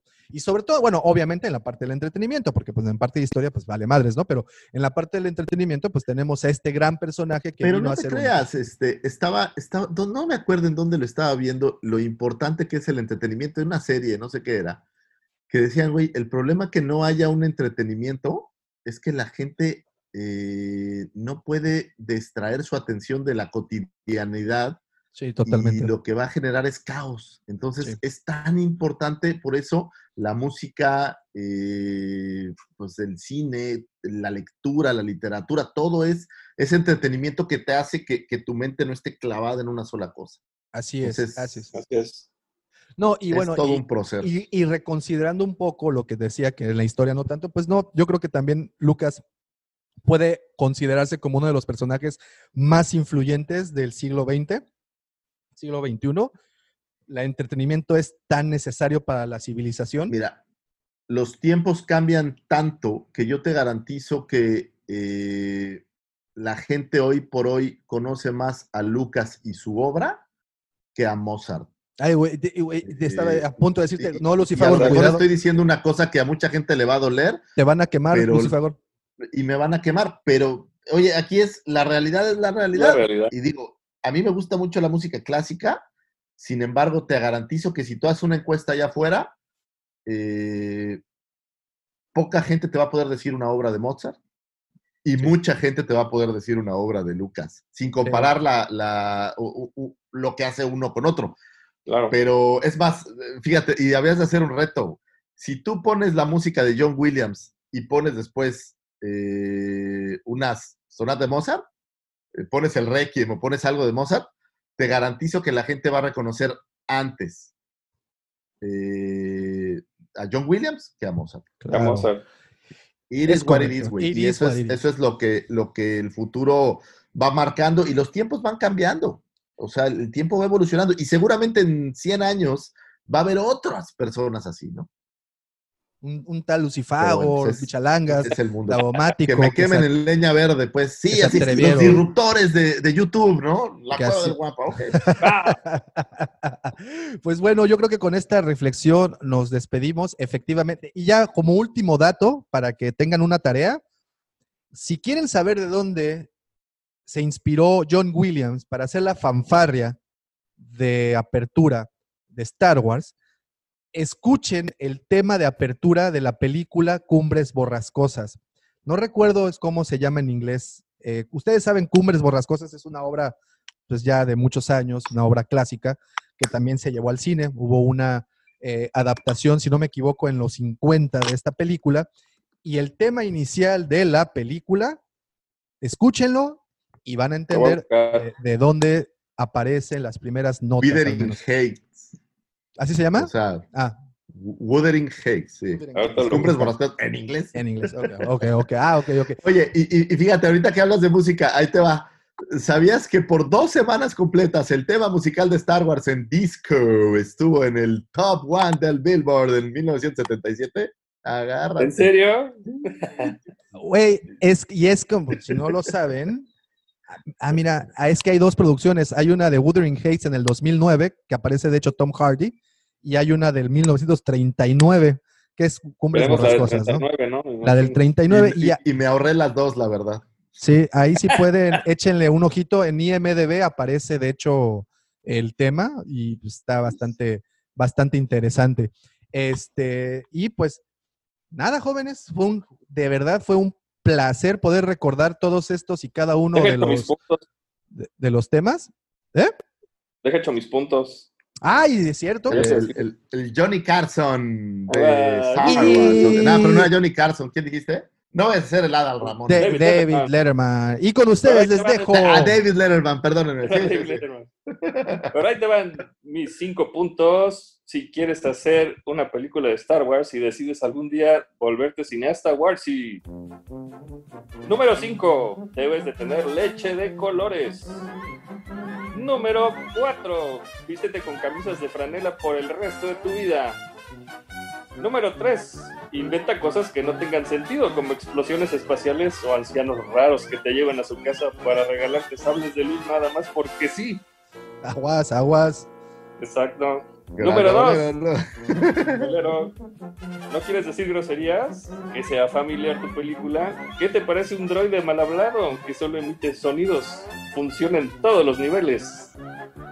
Y el número uno, nada dice villano con todas sus letras que un tipo vestido de pies a cabeza con cuero negro y una máscara.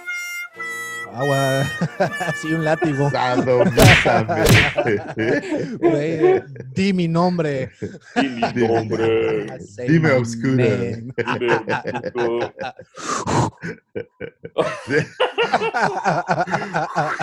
Ay, güey.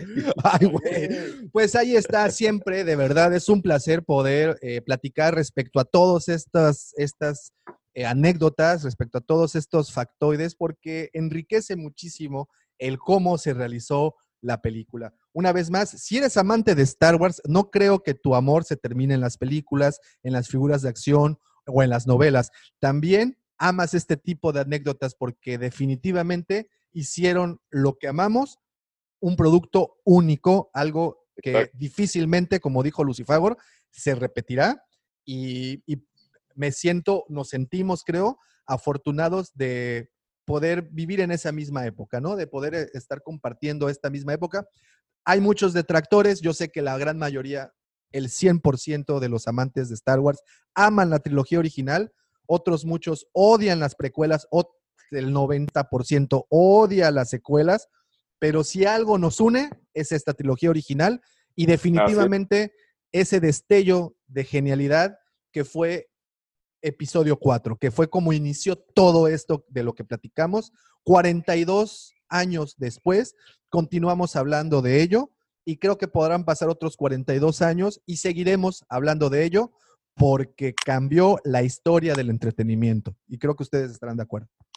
Sí, sí, sí. Aparte, Totalmente de acuerdo. La vida no sería la misma sin Star Wars. No, no. No, y no, digo, esto, o sea, es de las cosas que encuentras en tu vida diaria de alguna manera, ya sea en ropa, música, películas, referencias que encuentras pasando en la calle, dices, ah, esto se parece a Java, ¿no? Sí, sí, sí, tal cual. Tal cual. Está, ayer mi hija me mostró muy orgulloso unos videos que se llaman Cat Wars. Oh, Ah, está en todos lados. Está en Ok, hay que echarles- lados. hay que echarles un ojito. The circle is now complete. When I left you, I was but the learner. Now I am the master.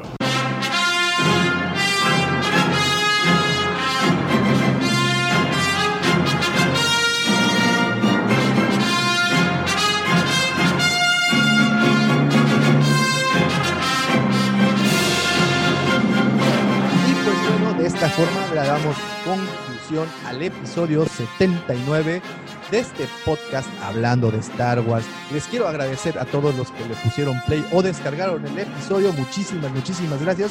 Pero también quiero agradecerle a mis queridos amigos, por supuesto, sus amigos, aquel que denominaron el sexto hermano de Chemuyil, el que encenderá sus obscuras noches con su sable rojo carmesí, ese que ilustrará, que ilustrará Enciéndeme, Padre zwin. Ese que, Zwin. ilu- ese que ilustrará su obscuro camino de ignorancia con sus cinco puntos, el señor arroba michalangas 4. Ah, que andamos, estamos, gracias. Y al señor que catalogaron como el segundo sol de Tatooine, el Luis Miguel de Mos Eisley o el Chepe Chepe de Canto Bight, aquel trago fresco en el desierto de Pasana, o en el que las señoritas encontrarán en su mirada la chispa que inició la rebelión en sus corazones. Él es el Muchísimas gracias. espera, espera, espera, espera, espera, me falta la última. El niño bien de Tatooine. El Brandon Walsh metalero de Coruscant. Él es arroba Lucifagor. Muchísimas gracias, gracias, gracias a todos por escucharnos, gracias a todos los fans y a todos los que nos escuchan, a los otros podcasteros y a todo el que alguna vez ha hablado de Star Wars. Muchísimas gracias, gracias a mi esposa por aguantar mis tonterías y a mis hijos por pensar que no estoy loco, pero sobre todo gracias a todos ustedes que están por ahí. Y este programa no sería posible, no existiría, no había manera, sin la mente siniestra, el señor productor, el Cid del Amor, Mandaloriano del Corazón, Chayán de la Riviera Maya, Justin Bieber de la 139, Tosken Rider de Playa Mamitas, Dagomático, el Eduardo Capetillo de alcanzar una estrella para Star Wars, emperador plenipotenciario de las sábanas del motel, así fue gerente nocturno de las canoas bar, conocido en Tinder como el señor No Culpes, a la noche, a quien la señora Carmen ha llamado, tú sigues siendo aquel Wookiee del Soriana de la Cabá, el niño de la rosca y amigo personal de Carlos, el imitador yucateco de Dulce, el señor arroba Davomático. Gracias por existir. Gracias. Davomático. El- el- nada más un último, un último punto. Eh, el Tosken Rider de Playa Mamitas. Muy bien, muchísimas gracias, muchísimas gracias a todos. Nos escuchamos la siguiente semana y Gracias, que la fuerza los acompañe, señores. Pásenlo bien. muchísimas gracias, jóvenes. Bye. Hasta Bye, pronto. bye. Saludos. Bye, bye. bye.